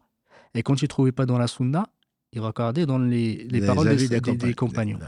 Il disait effectivement, il ne sortait pas des avis des Ah, compagnons. mais il choisissait. non, mais c'est important parce que Faut c'est le. Ah, Le connaître, il faut être juste, encore une fois, comme on a dit. Donc, comme tu as dit, euh, il, est- il était censé être, enfin, il était, il était réputé être euh, très, très euh, proche du Coran. Donc, Mm. quand il s'est dit qu'il a cherché dans le Coran, c'est qu'il l'a cherché. Quand on, quand on imagine qu'il passait sa nuit à prier, donc avec le Coran, il connaissait le Coran. Et quand il ne le trouvait pas, il allait dans la Sunna parce qu'il la connaissait, encore une fois. Et pour lui, effectivement, euh, ce qu'on appelle euh, tout ce qui est hadith, mutawatir, euh, donc qui sont rapportés par beaucoup de compagnons du Prophète sallam, tout ce qui est mashhour, qui sont rapportés par Mm. plusieurs compagnons du Prophète sallam ou des tabeïn, il n'y a pas, de souci, il les utilisait. Mm. Par contre, il trouvait, là, il, il cherchait, comme tu dis, dans la sunna, s'il n'en trouvait pas, il allait chercher donc dans la vie des compagnons. Quand ils sont unanimes, le problème ne se pose pas. Par contre, quand ils sont divergents, il, il choisissait l'un des avis. Mhm. Mais il ne sortait pas, ça c'est très important, il ne sortait pas de l'avis des compagnons. Par contre, s'il ne trouvait plus, là, s'il trouvait pas l'avis des compagnons et qu'il y a des tabeïns qui sont ses, ses, ses, ses maîtres, qui, qui ont, ont dit des choses, lui aussi, il fait des efforts, il faisait des efforts plutôt pour se faire euh, une opinion, Tout à fait. donc euh, qui est basée sur ça. Tout à fait. Il disait effectivement quand ça arrive à, à ceux que. Parce que certains ulama disent qu'il était habillé, parce qu'il avait rencontré certains, parce qu'il y a même s'il y a une divergence là-dessus, mais la plupart de ceux qui ont les biographes disent que c'est un- fait partie des épigones, parce qu'il a rencontré euh, Anas, Anas. il a en dit rencontré- même qu'il a rencontré sept autres Sept compagnons. autres, hein, exactement. mais il était très petit, il était Ouais. très jeune, il, Ouais. il n'a rien rapporté d'eux. Ouais. Effectivement, c'est pour ça que ça disait que voilà, il n'a rien rapporté. euh, ils, ils ne le considèrent pas comme tabi'in, mais il a vraiment vécu Avec, euh, avec- au même moment. euh, Ça, c'est une certitude. Il a vécu au même moment. Euh, le, le- le- on raconte de lui justement quand il arrive au tabi'in, il a dit. Je suis un homme comme eux, je fais l'ijtihad comme eux. Euh, la, la question de hadith, tu viens d'en parler, je pense que c'est la plus grande différence, on va dire, avec les autres, les plutôt traditionnistes, à la différence de, de, de l'imam Malik, Abu de, de Euh, Shafi'i, Ahmed. pardon, et d'Ahmed, qui était extrêmement, euh, euh, comment dire, qui, qui était euh, plutôt enfin, de, de, de, de tradition euh, de, Très attaché, hadith, non très Ouais. attaché par fik au hadith. Lui, il a vécu à un endroit où justement, y avait beaucoup de mensonges, beaucoup de sectes, etc. Du coup, il faisait extrêmement attention, même à son époque. Surtout, il faisait partie des premiers. Il faisait des parties des premiers. À ce moment-là, il y avait, on n'est pas arrivé à un stade justement où, euh, de ilm al-hadith où on a commencé vraiment à la codification à ce moment-là. je Du coup, beaucoup de choses arrivaient. Il faisait très très que attention. Tu en avais parlé, je Mm. pense que c'est très important pour comprendre. C'est pour ça qu'on est souvent injuste quoi, quand on juge sans, sans, sans, sans science. Et donc, il était absolument pointueux. Et donc, il ne prenait que les hadiths dont il était sûr. Quand Mm. il y avait un doute, il avait plutôt les ihsan, il voyait plutôt l'intérêt donc de la communauté, l'intérêt de la communauté, l'intérêt, et il recherchait avec le qiyas. Mm. Donc, pourquoi les choses du Coran, de la Sunna, dans quel contexte? Donc, il cherchait la illa dont on a parlé, la raison profonde pour laquelle la règle a été fixée par Allah, euh, donc, euh, soit par son messager, soit par le Coran. Quel est la- le, le- le profond, l'esprit de la loi? C'est ce qu'il a amené. Donc, quand il y a des hadiths que certains considéraient comme authentiques après lui, mais lui, de son temps, il avait des doutes, il préférait donc raisonner euh, dans, dans- la limite des textes, hein, il préférait raisonner plutôt que de prendre un hadith Mhm. qui, qui aurait pu aller à l'encontre donc de, de, de cette raison-là ou de ces règles-là. Tout à fait. Effectivement, et comme tu as parlé tout à l'heure de mutawatir, parce que euh, ce qu'on appelle khabar al-ahad, khabar al-ahad qui n'est pas qui pas arrivé au mutawatir, celui qui est raconté par une une partie, une, une euh, comment on pourrait appeler, comment on peut dire ça le jama', effectivement une, une- une grande, un grand nombre qui, qui ne peuvent pas s'accorder sur le mensonge. Tout à fait. Il y a ce qu'on appelle Khabar al-Ahad. Khabar al-Ahad, c'est qui raconte, même s'il peut être authentique, Bien sûr, il l'est. justement, il, est- il peut être authentique. voilà. Exactement. qui est Fait- le fait plus partie connu, de il fait partie. Tout à fait. Exactement. Lui, ne, ne le prenez, ne le prenez que c'est- sous certaines conditions. Effectivement, pour lui, parce qu'il y a un doute, il peut, la personne peut se tromper. Pour lui, une des, par exemple, une des, conditions, il faut que le hadith ne soit pas contraire au qiyas. Qiyas, ça veut dire qu'il n'est pas contraire au fondement de la religion, euh, aux règles de la religion, aux d'autres hadiths. Il faut que celui qui l'a rapporté, qu'il ne, qu'il ne l'ait pas contredit. Ça veut dire soit par, son, par, par ses avis, ça veut dire qu'il a rapporté, a rapporté le hadith. Par contre, qu'est-ce qu'il a fait? Il a fait il a, Autrement. le, le contraire de ce qu'il a rapporté ou qu'il a rapporté quelque chose effectivement qui est contraire à ce, à ce, à ce hadith. Il faut pas qu'il soit contraire au qiyas. Pour lui, il faut que celui qui l'a rapporté, que ce soit quelqu'un qui est faqih, justement, que ce soit quelqu'un qui comprend. Ça, ça fait partie des conditions pour lui de, de, de prendre le hadith, euh, d'accepter ce hadith. fait, Exactement. Encore une fois, il faut le rappeler, ce n'est pas Bukhari, ce n'est pas Muslim. C'était bien avant. C'était bien avant. C'était bien avant ces règles-là qui sont encore plus strictes, bien entendu, qu'on connaît, ilm al-rijal, fait. etc. Tout à fait. Et par- pour donner juste un exemple pour que les gens comprennent, que- que un des hadiths, par exemple, euh, qu'on avait déjà, je pense que je l'ai il y a peu longtemps, je- on avait expliqué une fois, c'était le hadith Mousarrat. Le Mousarrat, c'est le prophète, c'est il y avait une pratique qui faisait que ce- certains vendaient des- du bétail et ils, ils, euh, ils empêchaient justement la, la femelle de d'être traite. Soit, soit, ils, soit l'enfermaient sans pie, effectivement, pour l'empêcher, pour que, ça, que son pie app- apparaît gros, ce qu'on appelle le monsarrat. Et juste, juste avant de la vendre, comme ça, elle donnait envie. Et ce que le prophète a dit dans le hadith, il dit celui qui a été effectivement euh, fait, euh, a été victime de cela et qu'il a et qu'il l'a prise et il l'a trait et à ce moment-là il s'est rendu compte qu'elle n'était pas, elle ne produisait pas du lait, qui soit il la garde, soit il la rend avec un sa' de tamr. Un sa', c'est une mesure euh, quatre, euh, quatre mains pleines Quatre deux. de, de dates Ouais. en compensation du lait qu'il a consommé. Et là, Imam Abu Hanifa ne l'a pas accepté. Pourquoi? Pour lui, parce que c'est contraire aux règles générales, parce que quand on rend quelque chose, on doit rendre l'équivalent de ce qu'on a rendu. Si on a rendu le lait, il faut qu'on rende le lait. Et non, on ne rend pas les dates, parce qu'il n'y a pas d'équivalence entre les deux. Quand tu, quelqu'un te prête quelque chose, tu lui rends, tu lui rends l'argent. Tu vas pas lui rendre autre chose. Justement, pour lui, c'était contraire, ce hadith-là, parce que c'est un hadith de- qui, qui n'est pas, qui n'est pas arrivé au, au, au stade de tawatur, au, au- au niveau du tawatur, tawatur. Du coup, il ne l'a pas pris. Effectivement, il ne l'a pas pris pour lui parce qu'il ne voit pas. Il a vu que pour lui, il est contraire aux règles générales, au- qui est connu aux fondements généra- généraux de la jurisprudence ou de la charia de façon générale. C'est pour ça qu'il ne l'a pas pris. Mais en revanche, il ne faut pas dire qu'il ne prenait pas les hadiths. Il a pris d'autres hadiths, hadiths, même si les autres ulama ne les ont pas pris parce qu'ils étaient faibles. Ça ne veut pas dire qu'ils ne prenaient pas. Par exemple, un des avis des Ahnaf, c'est que pour eux, si tu ris pendant la prière, Tout à fait. hein. Ta, ton- ton- ta ton- prière est nulle. ta prière est nulle, tes tes sont nulles. Tout Contrairement aux autres, parce que ce hadith a été rapporté. Enfin, je crois qu'Ibn Ibn Saoud, si, ma mémoire est bonne. Ça ne veut pas dire qu'en fait, lui, quand pour lui le hadith est acceptable, des fois il le prenait, Mm. même s'il était faible, il ne prenait pas le qiyas. Ça veut dire qu'il délaissait son avis pour le hadith. Parce que pour lui il était acceptable le hadith, il le prenait. Ça ne veut pas dire qu'il délaissait le hadith. Il y, avait, il y a, il y a ce hadith, il y a des, sur le qahqaha, et justement, il y en a d'autres euh, où les ahnaf, ils ont pris, ils ont pris l'avis. Par exemple, le fait de faire les ablutions avec nabid. Mm. Avec le avec nabid de tamar, c'est comme effectivement une boisson alcoolisée qu'on faisait avec le avec le Les tamar dates, hein. avec les dates, et lui, il autorisait euh, Abu Hanifa de faire les ablutions euh, avec parce qu'il a été rapporté un hadith qui est faible, qui a été considéré faible par la majorité des ulama, où le prophète avait fait effectivement a fait, fait les ablutions parce qu'il ne trouvait pas l'eau, il a fait les ablutions avec, euh, avec, ce, avec le nabid. Mais les autres ulama le considèrent comme étant impur et qu'il ne fallait pas effectivement faire. C'est pour ça qu'il ne faut pas, faut pas être... euh, il faut pas être dans les extrêmes, dire qu'Abu Hanifa, il délaisse Les hadiths. les hadiths pour sa raison, ça ce n'est pas du tout vrai. Ça c'est un mensonge et on ne peut pas du tout euh, dire, dire cela. Ce, n'est pas vrai. Le même Abu Hanifa, juste il était très exigeant par rapport à l'époque où il se trouvait, par rapport à la situation dans laquelle il était.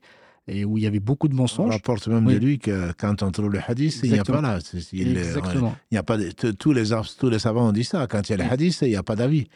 Quand il y a le hadith, il le prend. Et même quand il y a, on a vu tout à l'heure, Oui. quand il y a les paroles de compagnons, de toute Oui, façon, il n'en sortait pas. tout Donc, on ne peut pas l'accuser de ceci, cela. Bien que je veux juste rappeler que la science du hadith euh, qu'on Mm. a traitée il y a longtemps a des règles. Mm. Et c'est pas parce qu'un hadith est ahad qu'on ne le prend pas s'il est authentique. Voilà. Exactement. Donc ça, c'était juste pour expliquer avant cette période-là la méthodologie donc de Abu Hanifa qu'Allah lui, qu'Allah lui fasse miséricorde. En tout cas, ça c'est la méthodologie de l'imam Abu Hanifa. Et les Hanafites sont restés sur cet avis. Et la majorité de ulama prennent le, le hadith l'ahad dès le moment où il est, il est, il est authentique, Tout à fait. justement.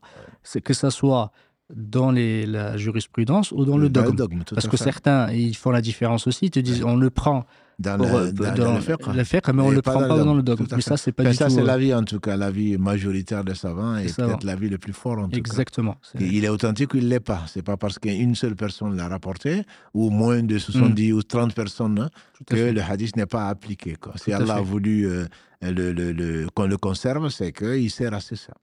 En tout cas, barakallahu fik, jazakallahu khairan. Alhamdoulilah, il y a d'autres, il y a d'autres spécificités de, de l'imam euh, Abu Hanifa et de son, de son école. Je pense qu'on est arrivé un peu au bout. C'est juste euh, qu'Allah te récompense par le meilleur et, et d'avoir accepté justement de consacrer un peu de temps à ces, à ces, à ces imams parce que c'est, leur, euh, au travers d'eux, alhamdoulilah, on rend aussi euh, effectivement, on leur rend hommage et on rend hommage à tous ces ulama euh, qui, nous ont, qui nous ont facilité et qui nous ont servi sur un plateau toute cette science. Alhamdoulilah, c'est grâce à, Tu l'as d'ailleurs rappelé, je pense qu'Abu Hanifa, entre autres, chez les Hanafi, il y a la- le fiqh, le fiqh théorique, Mhm, voilà, ou euh, hypothétique, tout à fait. donc euh, qui nous sert encore aujourd'hui, des cas qui ne sont pas arrivés, contrairement à d'autres écoles, où ils ne traitaient que les cas pratiques. Donc là, ils ont, ils ont, Allah leur a donné Mm. la possibilité de, de- de- de- de- d'être dans les académies, Oui. en, poser, en posant des questions qui n'étaient pas actuelles, d'actualité, et finalement aujourd'hui qui sont arrivées, et donc qui, euh, au travers de, de leur contribution, Allah a voulu euh, faciliter le travail donc d'un certain nombre de contemporains, et probablement des gens qui viendront après nous, Inch'Allah. Qu'Allah te récompense par le meilleur et qu'Allah récompense par le meilleur l'imam Abu Hanifa, qu'Allah le, le bénisse et que euh, et, et bénisse aussi et qu'il récompense tous tous ceux qui l'ont, tous ses élèves et tous ceux qui l'ont, qui l'ont aidé dans ce, dans ce chemin, celui de la, celui de la science, ce chemin béni, et qu'Allah subhanahu wa ta'ala le, le, le- lui accorde le paradis. C'est qu'Allah subhanahu wa ta'ala te récompense par le meilleur également pour, pour nous ainsi avoir que toi et ainsi que Ouais. À tous, les auditeurs et tout le reste. hein. Alhamdulillah, qu'Allah nous pardonne. Et surtout, je finirai peut-être Oui. par ça, que ce qu'il cherchait, comme je l'ai dit, euh, on lui fait dire, ce qu'il cherchait, c'était vraiment le pardon d'Allah. Parce qu'à cause de sa modestie et de son humilité dont tu parles, et il craignait son châtiment, qu'Allah subhanahu wa ta'ala, yani, ne le châtie pas et lui pardonne et lui accorde une belle place euh, au paradis. Amin, amin. Inch'Allah, on va passer, je pense qu'on va passer aux questions, Inch'Allah. Oui, salam alaikum euh, Mohamed, Cheikh Barakallahu fikoum pour euh, cet échange, qu'Allah vous récompense euh, grandement, en tout cas pour le partage que vous avez partagé avec nous.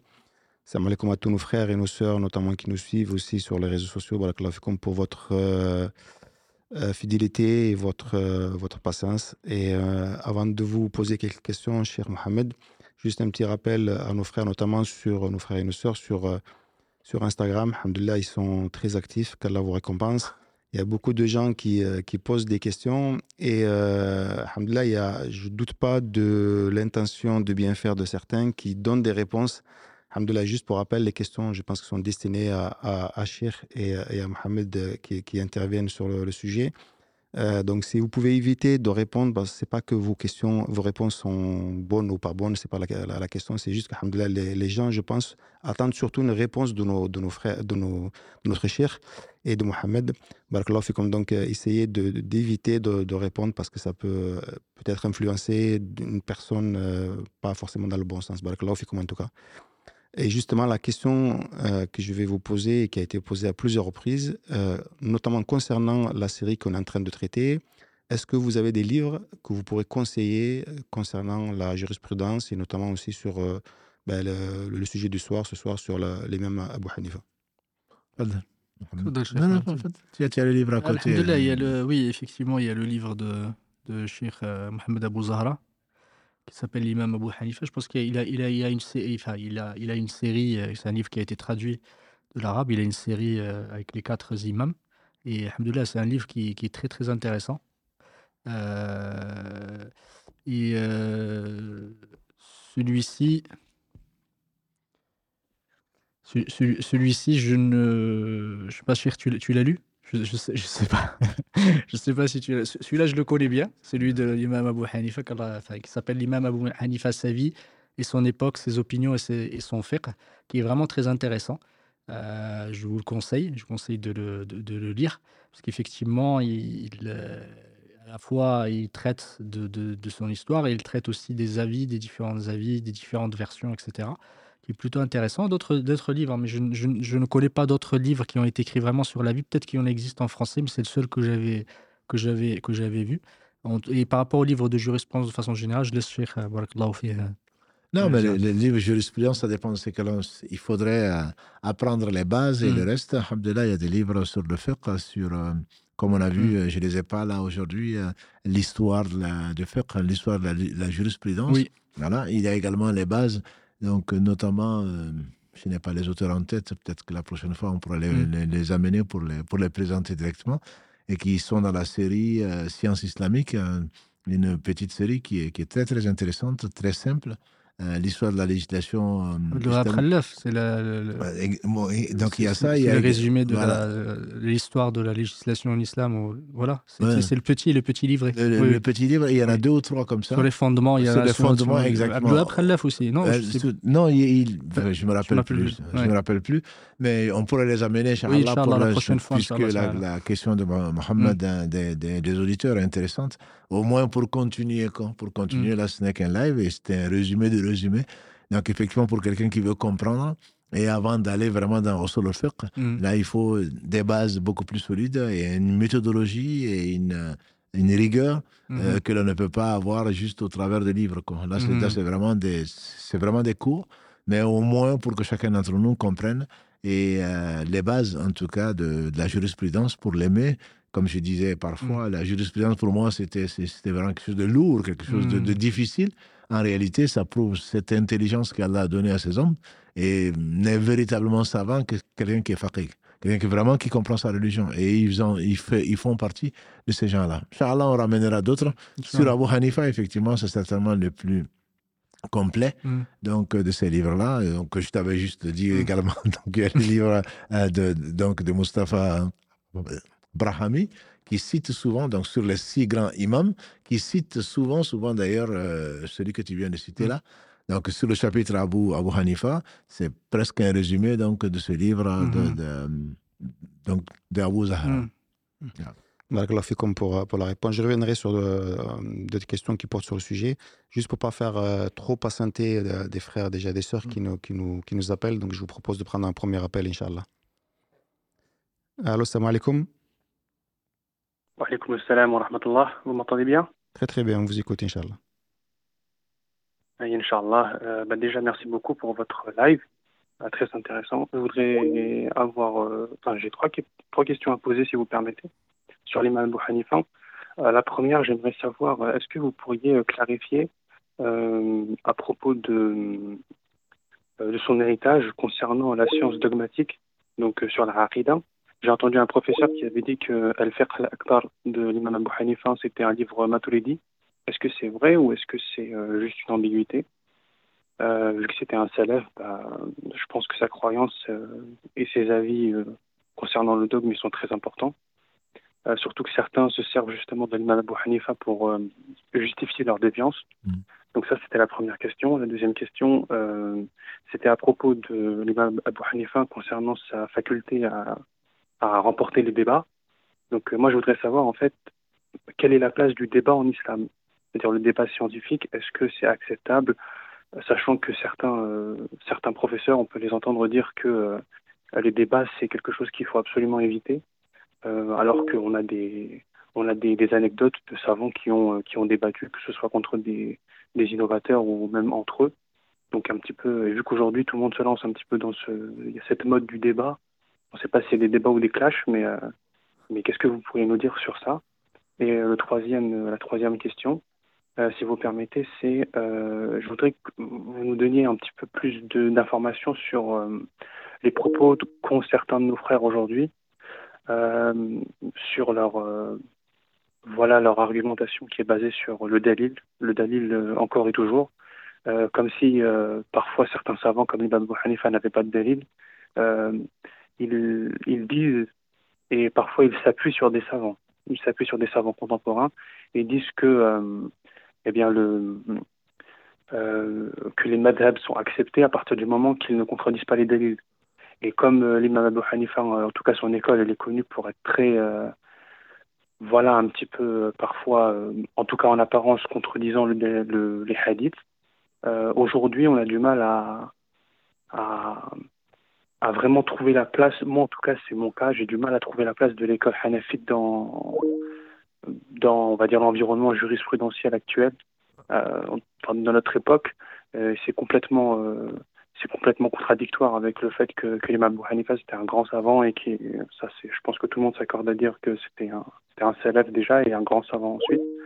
Donc est-ce que vous pourriez nous donner plus d'informations sur ce sujet? Mais je m'excuse hein, si les questions sont un peu un peu longues non. Non, non, non, non, non, je t'en prie. Non, non, je t'en prie, je t'en prie. Parce que la question de dogme, la question de, de, par, rapport, par rapport au premier, la, question de Fiqh al-Akbar, ce livre-là, déjà, il y a énormément de divergence entre les ulama sur ça. Est-ce qu'il a véritablement été écrit par l'imam Abu Hanifa? C'est effectivement, il y en a beaucoup qui disent que ce livre-là n'a pas, été, pas été écrit par lui. Euh, et ce livre, il n'est pas tellement problématique, même ceux qui l'ont, effectivement, parce qu'il y a des versions. Hein.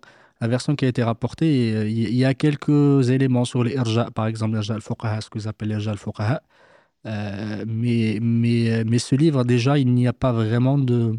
Il n'y a pas d'unanimité entre les ulama que ce livre-là ait été rapporté de, qu'il est, qu'il est lié à, l'imam Abu Hanifa. Et je vous conseille, il y a des livres qui, qui, ont été écrits, effectivement, sur le dogme, ou en tout cas ce qui a été rapporté de l'imam Abu Hanifa sur le dogme. Et l'imam Abu Hanifa, le dogme du l'imam Abu Hanifa est un dogme du salaf.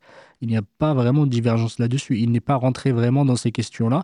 Et tout ce qu'on appelle euh, Maturidi, l'imam Abu Hanifa, il, il, a vécu bien avant euh, euh Abu Mansour al-Maturidi. Il ne faut pas dire ça. Euh, il n'a pas rapporté. Abu Mansour Maturidi étant hanafite, effectivement, parce qu'il il a vécu tout ce qui est, tout ce qui est derrière, la, derrière le, le, le, le ce qu'il derrière la, le, le, le, fleuve, parce que tout, ce qui, tout ça, c'est des, des hanafites. Et justement, il se retrouvait là, Abu Mansour Maturidi, du coup, il est hanafite, c'est pas pour autant que le madhab, euh, l'aqida, le dogme de l'imam Abu Hanifa, ça ne veut pas dire que l'imam Abu Hanifa étant, étant, étant, euh, étant euh, de, de, dogme maturidi. C'est comme les Ash'arites, il y a beaucoup de, de Shafi'ites qui sont Ash'arites, et Malikites aussi, parce que quand on lit, quand on est par exemple euh, au Maroc euh, ou dans d'autres pays, quand on lit le, le, certains moutons, les petits moutons de le faire, on commence justement par dire que, que par, par citer le dogme de, de, de ce qu'on pourra, ce qu'on pourrait apporter de Abu Hassan al-Ash'ari, effectivement, le dogme ash'arite. Mais ce n'est pas, pas, pour autant que l'imam, Abu, que l'imam Malik ta'ala, ou l'imam Shafi'i étant des, étant des, des, des, des ash'arites. Ça, c'est, c'est, ça, c'est quelque chose qui on ne peut malheureusement, enfin, on ne peut pas du tout euh, l'affirmer. Ce n'est pas, c'est, faux. La seule chose qu'a rapporté l'imam, l'imam Abu Hanifa, c'est la partie de l'irja, ce qu'on appelle irja. Euh, mais bon, ça, je ne veux pas rentrer trop dans le détail. Certains ulama lui disent effectivement, mais Imam Abu Hanifa, je, vous assure que l'imam Abu Hanifa, il hamd, du, du point de vue du dogme et de la vie de, de, des salafs, et il fait partie effectivement, c'est le dogme qui, a comme preuve le Coran et la sunna du prophète. Il ne faisait pas du tout d'interprétation, il ne faisait pas de ta'wil. Euh, de, de, ça, c'est quelque chose qui est connu, il n'y a aucun problème là-dessus. Et beaucoup, effectivement, ont rapporté de lui. Il y a des livres, je ne sais pas si ça a été traduit ou pas, il faut que je regarde, mais il a été traduit avec tous ses avis sur le dogme et qui sont, et que sont totalement en, en, lien avec, la, avec la, le, dogme, le dogme du, du, du ou la aqidah du prophète et celle, des, celle de nos prédécesseurs. Je ne sais pas si tu veux ajouter quelque chose. Non, non, juste, moi, c'est comme tu as dit, tout ce qui est. C'est quelqu'un qui a demandé à quelqu'un de la masse qui a demandé est-ce que le professeur sallam, est-ce qu'il était Hanafi ou est-ce qu'il était Maliki Voilà, donc les gens pensent, prennent des avis de, savants, euh, même s'ils se sont trompés, des avis de savants, et, en fait, le remonter à l'imam. Moi, le meilleur livre que, de Aqidah que j'ai lu et que je conseille euh, surtout beaucoup, euh, c'est d'un Hanafi d'ailleurs. C'est c'est Tahawi, hein, c'est le. Tahawi, donc, Abu je- Ja'far Tahawi, hein. donc Abu Ja'far Tahawi, et avec un commentaire que, que je conseille, parce que parfois aussi il y a des égarés et, des innovateurs qui commentent ça, donc euh, de, de Ibn Abil Izz al-Hanafi, parce qu'il est Hanafite. C'est l'un des meilleurs livres de dogme que j'ai vu et qui est traduit. Il faut faire attention aux commentateurs et que je trouve qui est aussi euh, qui, qui, qui correspond en tout point de vue au, au dogme des salaf, notamment euh, donc, de, donc de celui du Petit Malik Oui. et, et d'autres. Oui. Voilà, ils sont pour moi ils- ils- unanimes. C'est le même dogme. Après, effectivement, sur la foi, comme on en a Mm. parlé euh, dans, l'émission du mercredi, la réalité de la foi. Mm. Bon, certains disent que Abu Hanifa ne met pas les œuvres dedans, alors Mhm, que, comme on, l'a, fait. comme on l'a vu mercredi, euh, donc il y a deux mercredis, elle elle la, la vérité, c'est qu'il n'a pas mis les œuvres dedans, il en a fait quand même un pilier. Donc fait. un pilier, ça veut dire qu'il n'y a pas de foi sans œuvre. Mhm. Donc bon, il y a des subtilités comme ça. Le frère sait très bien de quoi il parle, puisque il a- ces questions sont, sont tellement précises. Donc je pense qu'il faut effectivement faire attention et revenir au dogme de toute façon qui ne ch- change Mhm. pas, en tout cas dans son fond, le dogme des gens de la Sunna et de la Jama'a, qui reste le même et ne pas accuser euh, Mhm. à tort. Donc euh, l'imam et n'importe quel savant d'ailleurs, ne pas accuser euh, un mazhab ou quoi que ce soit en fonction donc de déviation ou de ou d'erreur ou euh, de, de, de point de vue particulier. C'est juste Mhm. ça que je voulais rajouter. Je posais la deuxième question, je ne sais plus ce que c'était. J'ai oublié. C'était quoi la Je ne l'ai pas noté. Je crois que le frère est toujours avec nous. À toi, la deuxième question, c'était quoi Je peux, je peux la, je peux la répéter, Inch'Allah Oui. C'est sur, les, c'est sur les débats, savoir la Ah place oui, des les débats débats. c'est la dernière. Non, les, les- les débats, alhamdulillah, le, le, le tout, Abu Hanifa, qu'elle fasse miséricorde, il a été, comme euh, l'imam al-Ghazali, comme d'autres ont été, parce que quand on est int- in- intellectuellement doué, on a tendance à vouloir prendre le dessus, mais il a abandonné très vite. Comme tout homme pieux, Mm. Il, a fait, il a eu des trajectoires. Donc, euh, débattre pour gagner, ça ne l'intéressait plus. C'est pour cela d'ailleurs qu'il a abandonné Ilm Kalam. Ça ne veut pas dire qu'il reste aussi intelligent, mais il a mis son intelligence au service d'eux. Dans la communauté, qu'est-ce qu'il faut faire aujourd'hui? Allahu alam. Je ne suis pas un donneur de leçons, mais il est clair, il y a des sujets de débat, il y a des sujets de débat, et il y a des sujets qui, qui n'ont pas besoin d'être débattus. Notamment les sujets du dogme ou autres, comme l'a dit le professeur Salam, il s'est mis en colère euh, en disant que les gens qui sont venus avant nous, on- il a trouvé des gens en train de débattre, pourtant c'est sa génération, c'est la meilleure, en train de débattre de sujets sur lesquels il ne faut pas débattre, notamment sur le destin. Et il a dit les gens qui ont été perdus avant vous n'ont- pas été perdus par autre chose que d'utiliser une partie du livre d'Allah et d'en frapper une autre partie. Voilà. Donc, ce sont des choses sur lesquelles le débat peut se faire. C'est quand il est constructif, quand il, a, quand il est fraternel, quand il est basé sur des arguments. Je ne dis pas des preuves, sur les arguments. Donc, il y a des sujets de débat, il y a des sujets qu'il n'y a Mhm. pas de débat. Et surtout, je pense que le temps est tellement court que les frères devraient s'investir à apprendre et à pratiquer plutôt que de passer leur temps sur les réseaux à débattre ou sur, euh, dans des conférences. Je me rappelle de même, euh, même interconfessionnel. Hein. Il y a des gens, euh, quand il y avait des cassettes, maintenant, bon, il y a- on n'en Mhm. parle plus. Donc, euh, de, de- de- du, du, Ahmed Didat. de- bon, exactement, d'Ahmad Didat, les gens, ils, en- ils le prenaient, qu'Allah lui fasse miséricorde, les gens le prenaient, et parce que non, non, il a, il a, il, il l'a démoli, il a fait ceci, il a fait ça. Qu'est-ce que ça t'apporte? Qu'est-ce que ça t'apporte? Qu'Allah le récompense pour le bien qu'il a fait. Voilà, tu, tu veux dire, ça, ça c'est une perte, pour moi, c'est une perte de temps. Il y a vraiment autre chose. Le temps est tellement précieux, et comme on le sait, un des élèves Hanafi d'ailleurs, donc, euh, qui, qui, qui ne mangeait que du liquide. On dit qu'il mangeait que du liquide parce qu'il n'a pas le temps de, de, de, Mhm. de, de- de digérer, entre guillemets, ou en tout cas de mâcher. Donc le temps est trop précieux pour faire de n'importe quel sujet un débat. Il y a des sujets à ne pas débattre. Il y a des sujets sur le dogme. Pour Oui, moi, il n'y a, pas fait. de- il y a pas de débat. si- si- Voilà, c'est, un okifi. C'est un okifi. Il n'y a pas à être. Je crois que je pense que Mhm. les savants, ils ont divergé. Alhamdulillah, Allah n'a pas divergé. Les, les choses sont claires et on n'a pas besoin de, de, de, de donner son point de vue dessus. Et qu'est-ce que tu penses de ça? Et quel est ton avis? Quel est- Qui suis-je pour donner un avis? Sur, sur, sur lequel Allah a tranché, son messager a tranché Donc je pense qu'il y a des sujets de débat, il y a des sujets qui ne, qui- qu'il y a pas de sujet, il y a des sujets qui ne sont pas à débattre. Voilà, ça c'est un très très résumé, puisqu'il y a certainement d'autres questions à répondre. Barakallahu fik, en tout cas, pour ces questions très très importantes et très, très, très d'actualité. À la troisième question, je ne sais plus ce que c'était. Ah, Alhamdulillah. le, frère, il est parti. Barakallahu Il est encore là? Ah, C'était quoi la troisième question euh? Bah, la, troisième, la troisième question, bah, je suis désolé, hein, je prends beaucoup de votre temps. Bah, c'est juste quelques informations par rapport Ah oui, à, à l'école Hanafite aujourd'hui, c'est-à-dire parmi les contemporains, euh, il y en a beaucoup qui, qui parlent justement de faire Dalil. Et, Ouais, euh, ouais. et bon, certains, j'ai l'impression que certains se, sont, comment dire, ils ne sont pas contre les écoles ouvertement, mais indirectement, ils montrent que indirectement, l'école Hanafite, elle n'est pas forcément euh, à prendre. Mm.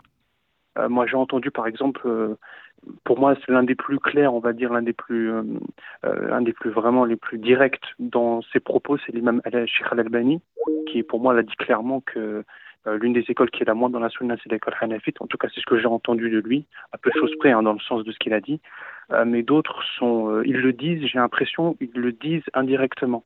Donc, qu'est-ce que vous pourriez nous dire sur ça? Non, mais c'est ce qu'il a dit, le frère fi. C'est- Je pense qu'il faut vraiment être, il faut être, juste. Quand on ne connaît pas une chose, il ne faut pas en parler. L'imam Abu, Hanifa, qu'Allah fasse miséricorde, euh, que ce soit Shafi et avant lui Malik et tous ses contemporains et les savants qui sont venus après le respectent pour ce qu'il est, ceux qui ne connaissent pas. Je ne parle pas de peu importe le contemporain, peu importe le savant, ceux qui ne le connaissent pas, c'est eux qui le traitent de ceci. C'est-à-dire qu'il faut comprendre qu'il n'a pas étudié la science du hadith comme on la connaît aujourd'hui ou comme on la connaît depuis le Bukhari ou d'autres, n'était pas là et qu'il avait une, pris des précautions, mais c'était toujours sur le Coran, c'était sur, sur ce qu'il considérait lui comme authentique de la Sunna. Il n'a pas abandonné les hadiths quand il est considéré que c'était les hadiths qui étaient valables. Donc après, que l'on prenne les hadiths sans les comprendre, et il, a, il, a, il a raison et d'autres ont raison. C'est- Il ne suffit pas d'être homme du hadith si tu ne comprends pas. Il faut vraiment comprendre les hadiths et il faut, il faut les aimer, bien sûr. Quand il a- n'y a, pas d'ijtihad avec nous. Et ce n'est pas nous qui allons leur apprendre ça. Il n'y a pas de je crois, je pense qu'en matière de religion, quand il y a une révélation. Donc le prophète sallam, quand il donne les hadiths, mais il faut les comprendre, il faut les mettre les- dans un contexte. Forcément, les hadiths ne sont pas discutés s'ils sont authentiques. Mais ceux qui parlent de- de- de- de- d'arguments parfois ne savent même pas qu'est-ce qu'un hadith. Voilà. Je parle de nos contemporains, je parle de nos jeunes et moins jeunes qui souvent se permettent de juger les savants en disant quel est ton dalil, il n'a pas de dalil. Dis que je ne le connais pas, c'est un minimum, un minimum de, de, de- de pudeur. Je ne connais pas son dalil, ça Ouais, on peut le dire. Mais qui es-tu? Qu'est-ce où, où tu as appris? Qu'est-ce que tu as appris? Qu'est-ce que tu connais comme dalil? Qu'est-ce que tu connais? Parce que j'ai entendu, j'ai lu qu'il n'a pas de dalil. Celui qui l'a dit, bon, peut-être qu'il s'est trompé. Peut-être qu'il ne connaît pas son dalil. On ne peut pas Oui. dire qu'il n'a pas de dalil. On ne peut pas imaginer Oui. un homme qui craint Allah. Une femme qui craint Allah, on ne peut pas imaginer qu'il dise qu'Allah a dit voilà la règle dans l'islam alors qu'il n'a pas de dalil. C'est- C'est inimaginable pour moi. C'est inimaginable. Et quand ce sont des gens dont on parlera plus tard, Inch'Allah, comme l'imam Malik qui dit Je ne sais pas, là, adri. On t'amène 40 questions et tu réponds à 4 questions. S'ils n'ont pas de dalil, ils en ont beaucoup plus que nous. Simplement, c'est des gens qui avaient de la retenue. Et parce qu'ils étaient savants, justement, je pense qu'il faut vraiment faire très attention. Ta question, je trouve qu'elle est très, elle est, elle est très importante. Et pour ramener les uns et les autres à leur place et d'être un peu plus modeste et ne pas se prendre pour ce que l'on n'est pas. Barakallahu fiik. D'accord. Juste, euh, cher, pardon, euh, souvent on, utilise des mots, on a l'habitude de les utiliser, mais certaines personnes ne- n'ont pas forcément connaissance. Dalil, la, la traduction, c'est quoi C'est le exactement dalil, on, dit, on traduirait tout simplement par preuve. C'est que ce sont des arguments, ce sont des preuves, comme un hadith, comme un verset. Comme des gens utilisent des versets, ils savent même pas la circonstance. D'abord le verset et ils le connaissent pas. Ils, en connaissent un sens. L'explication que les enfants en donnent, ils le connaissent pas. Est-ce que le verset a été abrogé? Est-ce qu'il est abrogeant? Etc. Les les gens ne se permettent, mais c'est dans le Coran. C'est dans le Coran, oui, c'est dans le Coran. Le Coran a été révélé en- sur 23 ans sur, des, sur, le prophète sallam. L'explication, Allah a voulu nous garder l'explication et la contribution des savants dans la compréhension donc de ces versets-là. Ce n'est pas à toi parce que j'ai vu en français, ah mais Dieu dit ça. Non, Dieu n'a pas dit ça. Voilà. Donc je pense qu'il faut quand même faire attention. Encore une fois, c'est pas du tout. Je ne suis pas un savant, je ne me prends pas pour un savant. Simplement, c'est pour amener un peu plus d'humilité dans ceux qui se prennent pour être des savants et qui ne sont pas. En tout cas, on remercie le frère qui, euh, a posé des questions euh, plutôt pertinentes. Euh, juste pour rester sur le, sujet, euh, la question que je, relève, deux questions que je relève, c'est est-ce qu'on est, bon, c'est une question auquel on a déjà répondu il y a quelques semaines, je pense même voire quelques mois, mais est-ce qu'on est obligé de suivre une école en particulier parmi les quatre? Et est-ce que parmi les quatre imams, il y en a qui ont étudié avec un tabi'in ou un tabi'a tabi'in Non, mais quand on aura fini, Inch'Allah, on comprendra que. Donc, on a dit que, on a dit que même certains considèrent Abu Hanifa comme, comme un, comme un tabi, même si, mais la plupart des savants, et les quatre qui sont retenus par l'histoire en général, en tout cas, sur lesquels les gens sont d'accord, sont étudiés avec des tabi'in. Ce ne sont pas, sont pas des compagnons, bien sûr, ce ne sont pas des tabi'in, même si, euh, comme si Mohammed l'a dit, il y a eu des écoles qui ont disparu, mais c'est, les quatre, à ma connaissance, sont considérés par les savants comme des élèves de tabi'in. Là, il n'y a pas de doute dessus. Pour Abu Hanifa, on en a parlé ce soir. Pour Malik, on en parlera, Inch'Allah. Et donc, pour Shafi'i euh, également, etc. Donc, ça, c'est ça, il n'y a, pas de, a, a pas de doute donc, sur leurs sources, parce que c'était des croyances, c'était des. Allah les a loués, et ils ont appris avec euh, les meilleurs des gens, qui sont les compagnons qui ont enseigné à leur maître, donc qui sont les tabéines. Là, il n'y a, a pas de problème. D'accord. Et, le, fait de, de, choisir une école en particulier ou d'aller euh, prendre les, avis selon euh, ce qui nous arrange parfois aussi? Voilà, on en a effectivement on en a parlé souvent, même assez récemment. Il, faut, il faut craindre Allah. Il faut craindre Allah. Quand on ne sait pas, on demande. On ne va pas demander à un imam quand on lui pose la question de quelle école tu es. Voilà. Parce qu'on ne sait pas que c'est qu'une école, on ne on connaît pas les arguments, mais ce dont je suis sûr, c'est que tous les, tous les savants, y compris donc les meilleurs d'entre nous, les imams, les imams euh, donc fondateurs entre guillemets, tous disent que là où il y a le, il y a le dalil, là où il y a les hadiths, c'est leur école. Mais le problème, c'est que nous, on ne sait même pas que c'est qu'un hadith. C'est pour cela que pour faire partie, pour moi, pour que quelqu'un se réclame d'une école, il faudra qu'il connaisse l'école. Il faudra qu'il connaisse les arguments de l'école. Il faudra qu'il connaisse les preuves. Il faudra qu'il connaisse les règles d'extraction donc, donc des, des, des, des fatwas à partir donc des, arguments. Quand on ne le connaît pas, quand on suit, on, fait du taqlid, qui n'est pas interdit pour nous. C'est pas interdit parce qu'on ne connaît pas tout ça. Donc, on suit, euh, on suit un imam. Quand, euh, comme on le dit souvent, quand on est au Maghreb, en Afrique noire, etc., l'école prépondérante, c'est l'école maliki et on en reparlera, Inch'Allah. Et quand on est en Inde, quand on est au Pakistan, quand on est à l'est d'Afghanistan, eh, euh, oui, c'est plutôt l'école Hanafi. Quand on est en Turquie, quand on est en Syrie, en Irak, c'est donc le savant, tu vas pas lui demander quel est l'avis de l'imam Malik sur ceci. Voilà, tu lui fais confiance et tu, il, prend la responsabilité et son comportement vis-à-vis d'Allah subhanahu wa ta'ala, la compagnie d'Allah Allah lui permettra de donner l'avis qui correspond à l'avis des savants de cette école-là.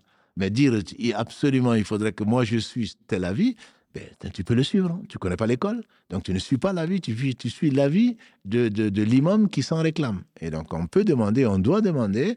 Et quand tu, quand tu es à Toulouse ou quand tu es ailleurs, tu vas pas chercher forcément un, savant de telle école pour euh, savoir comment faire, euh, comment réparer ta prière, comment ceci, cela. Tu demandes à quelqu'un. Allah nous dit, demandez aux gens de science si vous ne savez pas. Si c'est quelqu'un de science que tu respectes, tu te dois de le respecter et pas faire le tour de Google et de regarder dans quelle école, oui, mais ça se permet, oui, mais il y a divergence dessus. Là, on n'a pas eu le temps de parler, il y a des divergences euh, avec les trois autres écoles sur le nombre de points, Zakat al-Fitr, la Zakat, ceci, ceci et cela. Donc, par rapport à l'école Hanafi en particulier, ce sont des points singuliers sur lesquels la plupart des savants ne sont pas d'accord. Donc, tu ne vas pas aller chercher effectivement à la frontière et chercher les avis qui t'arrangent. Ça, Allah sait que euh, celui qui fait ça ne le craint pas. Euh, une autre question euh, que je trouve assez intéressante qui a été envoyée euh, aussi sur les, réseaux. Enfin, Pourrait-on donner des exemples de ce qu'implique l'ordre, entre parenthèses l'impératif, dans les hadiths du prophète selon les écoles juridiques? Par rapport à, l'ordre, effectivement, bah, l'ordre chez, chez la plupart des, des c'est une grande partie des Ossolines. L'impératif, il signifie directement le, le l'ordre. Soit, soit, en fait, c'est soit l'impératif effectivement de faire, soit l'impératif de ne pas faire. Euh, les, les il y a certains, il y qui disent qu'effectivement, ça ne veut pas dire l'interdiction, ça veut dire, ça ne veut pas dire directement, pardon, l'obligation, ça veut dire le, qu'on est amené à faire quelque chose, mais il faut justement une preuve pour dire est-ce que c'est plutôt l'obligation, c'est plutôt une, une, quelque chose qui est souhaitable. En tout cas, la vie, qui est le plus, le plus acceptable prépondérant, c'est quand quelqu'un te demande de faire quelque chose, qu'ils vont te la demander dans le sens si quelqu'un te, fait te donne un ordre, c'est pas pas pour te donner le choix. Quand il va te dire apporte-moi quelque chose, qu'il va te la, il va te le demander parce qu'il veut que tu l'apportes. Il te le demande pas en te disant est-ce que tu veux ou tu veux pas? Quelqu'un qui te donne un ordre, c'est dans c'est pour que tu fasses ce, tu, fasses euh, cet ordre-là, c'est et, que tu te que tu t'appliques justement. C'est pour ça que les ulama ils ont divergé ils ont divergé entre eux, mais la vie, comme je disais effectivement, c'est l'ordre implique euh, l'ordre, que ce soit dans, sa forme positive ou négative, veut dire qu'on est obligé de faire, sauf si quelque chose vient effectivement atténuer et, et, et le, et le, le, comment dire, le, l'atténuer et que ça euh, restreindre, restreindre que ça ne soit plus une obligation, mais plutôt quelque chose de souhaitable, mais ça, ou que ça ne soit pas quelque chose d'interdit, mais plutôt quelque chose de détestable à faire, parce qu'il y a eu une autre preuve qui vient atténuer. Mais ça, il faut une preuve supplémentaire. Mais dès le moment où on a une seule preuve et une preuve qui nous dit de faire quelque chose, on doit la faire. Il y a beaucoup, de hadiths dans ce sens-là, hein, euh, euh, pas que des hadiths, pardon, des, des, des, des versets. Euh, salat, effectivement, c'est directement, on veut dire, il faut, il faut accomplir la prière, ça c'est un ordre, on peut pas dire, ah, derrière, non, non, c'est plutôt dans le, plutôt souhaitable, celui qui veut le faire, celui qui veut pas le faire. Bon, en tout cas, les ulama là-dessus, ils ont, il y a beaucoup de, débats là-dessus, entre les, plutôt les, les, les ulama des fondements de la jurisprudence, plutôt, qui ont débattu là-dessus, qui ont des avis très différents les uns des autres, chacun a ses arguments. Mais Wallah, l'avis le plus, le plus juste, effectivement, c'est que la, un ordre veut dire directement, c'est aucun, aucune preuve qui vient atténuer, veut dire directement une obligation dans, le, dans, dans les textes de, de, la loi. Je ne sais pas, si ben tu veux rajouter quelque chose là Simplement, c'est, la question elle est pertinente. Le problème, c'est qu'il faut savoir, ce n'est pas en lisant le Coran, encore une fois, je reviens, ce n'est pas en lisant le Coran que Allah dit fais ceci, donc je moi je l'ai compris, je le mm. mets en pratique. Donc le sallam est venu restreindre ou expliquer certaines choses, certains ordres, donc pour nous expliquer que c'est quelque chose de très très recommandé ou que c'est absolument impératif. Et donc les, académies euh, de mm. sciences euh, et les savants euh, en ont discuté pour en tirer donc des règles pour les piliers, pour les mm. obligations, etc., etc. Donc j'aimerais juste que les gens soient un peu plus modestes et qu'ils ne se mm. prennent pas pour ce qu'ils ne sont pas. Quand on n'a pas la base, Bien sûr, le Coran parle au cœur. Il y a des, donc il y a des versets sur lesquels il n'y a absolument pas de discussion. On n'a pas besoin euh, d'aller chercher quelqu'un d'autre pour, pour les comprendre. Mais quant aux règles, je pense qu'il faut juste faire attention. Il ne faut pas se prendre pour un faqih, pas se prendre pour un, mufti, un mufti alors qu'on ne l'est pas. Moi, c'est juste ça que mhm. j'aimerais souligner parce que l'obligation, même en langue arabe, donc il y a une divergence entre les savants, ne parlons pas de nous qui ne sommes pas arabes. Voilà, j'entends par là de la langue, de, connaître vraiment la langue, qu'est-ce que ça implique, etc., etc. Donc, il faut, je pense qu'il faut être humble, il faut être modeste et il faut euh, apprendre euh, ce qu'on ne sait pas et ne pas se permettre de tirer des règles, surtout, je parle des règles, des règles donc de sans, science. Parfait. et le frère vous remercie en tout cas pour la, pour la réponse. Je vous propose de prendre un autre appel, Inch'Allah. Allô, salam alaikum.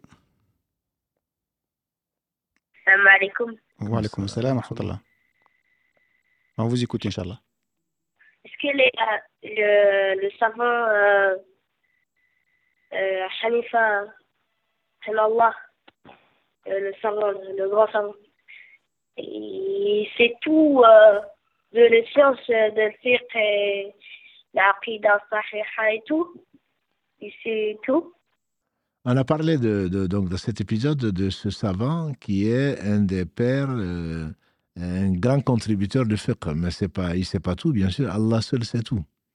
Il ne sait pas tout. Même le prophète, même les anges. La ilma ilma disent les anges. On a des sciences que c'est que tu nous as enseigné à partir, donc dans la sorte de Baqarah, parce que même les gens ne savent pas tout. Allah seul sait tout. Donc, quand on a parlé de ce savant, c'est pour remettre la, cette école qui est l'école majoritaire dans, chez les musulmans, pour expliquer que ce n'est pas parce que c'est quelqu'un euh, qui n'est qui pas n'importe qui. Il a fondé une école au travers de débats, au travers de sa science qu'Allah lui a donnée, mais bien entendu que ses avis sont à prendre et à laisser. Il ne sait pas tout et il n'a pas toujours raison. Ça, c'est lui-même, il le sait, il demande pardon à Allah. Mais c'est une école qu'il faut respecter, comme on verra, Allah, les, autres, les trois autres écoles les plus connues de, la Sunna sont à respecter. Et c'est sur la base de sciences qu'ils ont fait, ça ne veut pas dire qu'ils ont absolument raison sur tout. on espère en tout cas que le message est passé. Barakallahu pour la, question, euh, Euh, cher, je voudrais juste euh, changer de sujet, puisque ce soir, on est euh, rentré dans le mois de Shaban, donc on est un mois du Ramadan. Et je voulais savoir si tu pouvais juste nous faire un petit rappel sur ce mois qui est important et spécial aussi en islam. Je pense que c'est une très bonne opportunité. On est dans la première nuit, effectivement, en tout cas selon le, calendrier que l'on suit. Mais peu importe, on n'est pas, on n'est pas sectaire. Euh, peut-être que certains le commenceront le, le Shaban que demain. Demain, j'entends demain soir, puisque dans l'islam, la nuit précède le jour. Donc nous, nous disons que nous sommes déjà, c'est-à-dire que euh, on est déjà ce soir, depuis, le Maghreb, dans la nuit de donc, euh, la première nuit de Shaban. Shaban, donc, c'est, comme l'a dit Oussama bin Zayd Kalalagré, il a dit au prophète sallallahu alayhi wa sallam, je te vois, ya Rasulallah, sallallahu alayhi wa sallam, jeûner ce mois de Shaban plus que tout autre mois, sauf Ramadan. Il en voulait l'explication. qu'Allah le bénisse, ainsi que son père. Il a dit euh, oui, effectivement, parce que c'est un mois qui est entre Rajab, qui est le septième mois et qui est sacré, et Ramadan, qui est un mois qui est béni, et donc c'est un mois qui passe inaperçu. Et c'est un mois pendant lequel nos œuvres sont présentées au Seigneur des mondes, subhanahu wa ta'ala. Et j'aimerais que dans l'exposition de mes œuvres, le jeûne euh, y soit. Et donc, comme il a dit ailleurs, le jeûne, parce que le jeûne n'a pas d'équivalent. Et donc, alayhi salatu salam, malgré qu'il est le meilleur des hommes, malgré qu'Allah lui a pardonné ses erreurs qu'il a pu faire avant ou après, malgré tout ceci, il cherchait toujours à plaire à Allah et continuait à exceller dans, dans l'adoration de son Seigneur et de notre. Donc, le mois de Shaban, le prophète le jeûnait particulièrement. C'était, c'est le huitième donc, mois après Rajab. Rajab, c'est l'un des quatre mois, c'est le, c'est le septième mois dans l'ordre chronologique, c'est l'un des quatre mois sacrés. Donc les gens, surtout les Arabes, Rajab représentait pour eux quelque chose de très important dans la mesure où il n'y avait pas de guerre, il n'y avait pas de ceci. Ça avait une place particulière, notamment dans la tribu de Moudar. Mais on ne va pas rentrer, Rajab est terminé. Mais donc les gens attendaient Ramadan parce que le mois de Ramadan, comme on le verra, on va lui consacrer beaucoup de, si Allah le permet, beaucoup de, euh, beaucoup de missions. Le mois de Ramadan, c'est un mois béni qui est unique, pendant lequel Allah, a révélé le Coran, pendant lequel il a révélé la Torah, pendant lequel il a révélé l'évangile, les psaumes. Le mois de Ramadan, il est unique. Donc les gens s'intéressent, et même parmi les musulmans contemporains, hein, les gens connaissent Ramadan. Voilà. Et d'ailleurs, le proverbe dit ne confond pas Shaban et Ramadan. C'est que Ramadan, c'est autre chose. Shaban, ce n'est rien, entre guillemets, par rapport à, à Ramadan. Shaban, ce qu'il faut savoir donc, c'est que c'est le mois pendant lequel nos œuvres sont exposées à Allah, bien qu'il le sache avant de nous avoir tous créés. Et donc, pendant ce mois-là, le prophète sallam euh, ne faisait pas que jeûner, bien sûr, il multipliait les bonnes actions, et notamment donc le jeûne. Et donc, pendant ce, mois, il est conseillé, fortement conseillé, de suivre cette sunna. Ce n'est pas du tout une obligation, notamment de ceux qui euh, ont à rattraper des jours, soit par maladie, soit par indisposition, à rattraper des jours parce que c'est euh, Allah nous a donné 11 mois pour attraper. Donc, le mois de Shaban, c'est le dernier mois avant Ramadan. Celui qui consciemment ne rattrape pas a commis un péché et qui n'a pas été contraint. Voilà, donc qui a négligé et qui voudrait, comme euh, certaines personnes, euh, non, non, je ne je pourrais pas jeûner. Pourquoi? Parce que bon, je suis fatigué. Pourquoi? Parce que je, non, je préfère donner à manger. C'est pas toi qui choisis. C'est pas toi qui choisis, c'est Allah qui choisit et qui t'a donné 11 mois pour ton bien. Celui qui jeûne un seul jour, je rappelle, dans le chemin d'Allah subhanahu wa ta'ala, comme l'a dit le prophète sallam, Allah éloigne sa face de l'enfer la distance de 70 années de marche. Et le jeûne n'a pas d'équivalent. Et donc, euh, si, Allah, Allah, ne fait que le meilleur. Le prophète sallam nous a indiqué toutes les portes de bien. Donc, celui qui veut, lui-même jeûner, Aïcha, notre mère, elle disait, le prophète sallam, quand il jeûnait tellement qu'on pensait qu'il ne mangeait pas dans la journée. Et parfois, il mangeait tellement qu'on, dans la journée, plusieurs jours, qu'on pensait qu'il jeûnait pas. Le prophète n'a jamais jeûné un mois complet, sauf le mois de Ramadan. Mais en dehors du Ramadan, il n'a jeûné aucun mois plus que celui de Shaban. Hadith rapporté par l'imam Bukhari. Donc, c'est à l'exemple du prophète qui nous a montré donc les portes de bien, qu'il est bon de jeûner, bien sûr, pour celui qui peut jeûner. Et encore une fois, il a dit, les œuvres sont, il n'a pas dit le, jeûne, les œuvres sont présentées à Allah. Donc, toute bonne œuvre, on doit encore plus multiplier parce que jamais la balance ne sera positive que par la faveur et la miséricorde d'Allah subhanahu wa ta'ala. Et le jeûne en fait partie, mais jeûner, comme on le verra, Allah, Allah se passe du jeûne de celui qui ne s'abstient pas du mensonge et de la tromperie. Ça fait partie des hadiths. Donc, il faut multiplier. Celui qui avait du mal à se lever le, soir pour, pour, pour, prier, sans faire comme Abu Hanifa, il pourrait se lever pour faire deux rakats. Il pourrait se lever pour faire plus et préparer, se préparer quelque part pour la nuit du Taraweh. Et ne pas attendre, parce qu'il se peut que euh, tout le monde ne voit pas le ramadan. Il se peut que les gens meurent ce soir et jusqu'à la veille du ramadan, ils ne voient même pas le ramadan. Donc, il ne faut pas attendre pour faire le bien. Ibn Omar, la ainsi que son père disait, quand tu es au matin, n'attends pas le soir. Quand tu es au soir, n'attends pas le matin. Prends pour ta santé pour quand tu seras malade et pour ta, sur ta vie pour quand tu seras mort. Donc c'est vraiment se précipiter depuis ce soir pour ce qu'on a qu'on a négligé de faire. Et nous sommes nombreux à être négligents. Donc, ça ne veut pas dire qu'il faut se tuer. Il faut se préparer au ramadan. C'est la raison pour laquelle, d'ailleurs, on verra, Inch'Allah, à partir du 15 Sha'ban, le prophète sallam disait que de, de, de, de, ne plus gêner. Pour ceux qui n'ont pas de jours à rendre, disent les savants, ou pour ceux qui euh, ne, ne, ne pas d'habitude. Donc, comme pour prendre des forces pour aborder donc, le, mois béni du mois de, le mois béni de Ramadan, ou pour ceux qui ne jeûnaient pas régulièrement lundi et jeudi, ou autre chose. Voilà, donc il faut s'y préparer, il faut surtout se préparer à la rencontre d'Allah, il faut se préparer à la mort, on n'est jamais prêt. Et donc, dès qu'on peut faire une bonne action, il faut la faire. Elles, seront, elles sont exposées, et notamment le 15 Sha'ban, mais on en parlera, Inch'Allah, plus tard. Je, je reviendrai sur euh, une question sur Sha'ban. Je voudrais juste prendre un dernier appel, Inch'Allah. Allô, salam alaikum. Salam alaikum. Je souhaitais tout d'abord vous remercier pour toutes les connaissances et la science que vous nous enseignez. Merci beaucoup. Euh, j'avais une petite question, si vous le permettez. Ça ne concerne pas le sujet du soir, mais euh, ça concerne la prière. Euh, donc voilà, ma question est la suivante. Doit-on dire Bismillah rahim avant chaque sourate pendant la prière ou seulement lors de la première sourate al-Fatiha? C'est vrai que je suis un peu perdue concernant la validité de ma prière par rapport à ça. Barakallahu pour vos, pour vos précisions. Allah vérifie. Alhamdulillah, la prière, la validité de la prière ne dépend pas de Bismillah ar-Rahman rahim Et euh, les Shafi'ites, euh, qu'on verra Allah plus tard, l'imam euh, Mohammed, donc Idriss Shafi'i, qu'Allah lui fasse miséricorde, ainsi qu'à tous nos savants, dans l'école ou dans l'académie, comme le dit ici Mohammed, de, cette école, c'est Bismillah ar-Rahman rahim est un verset de la Surah al-Fatiha.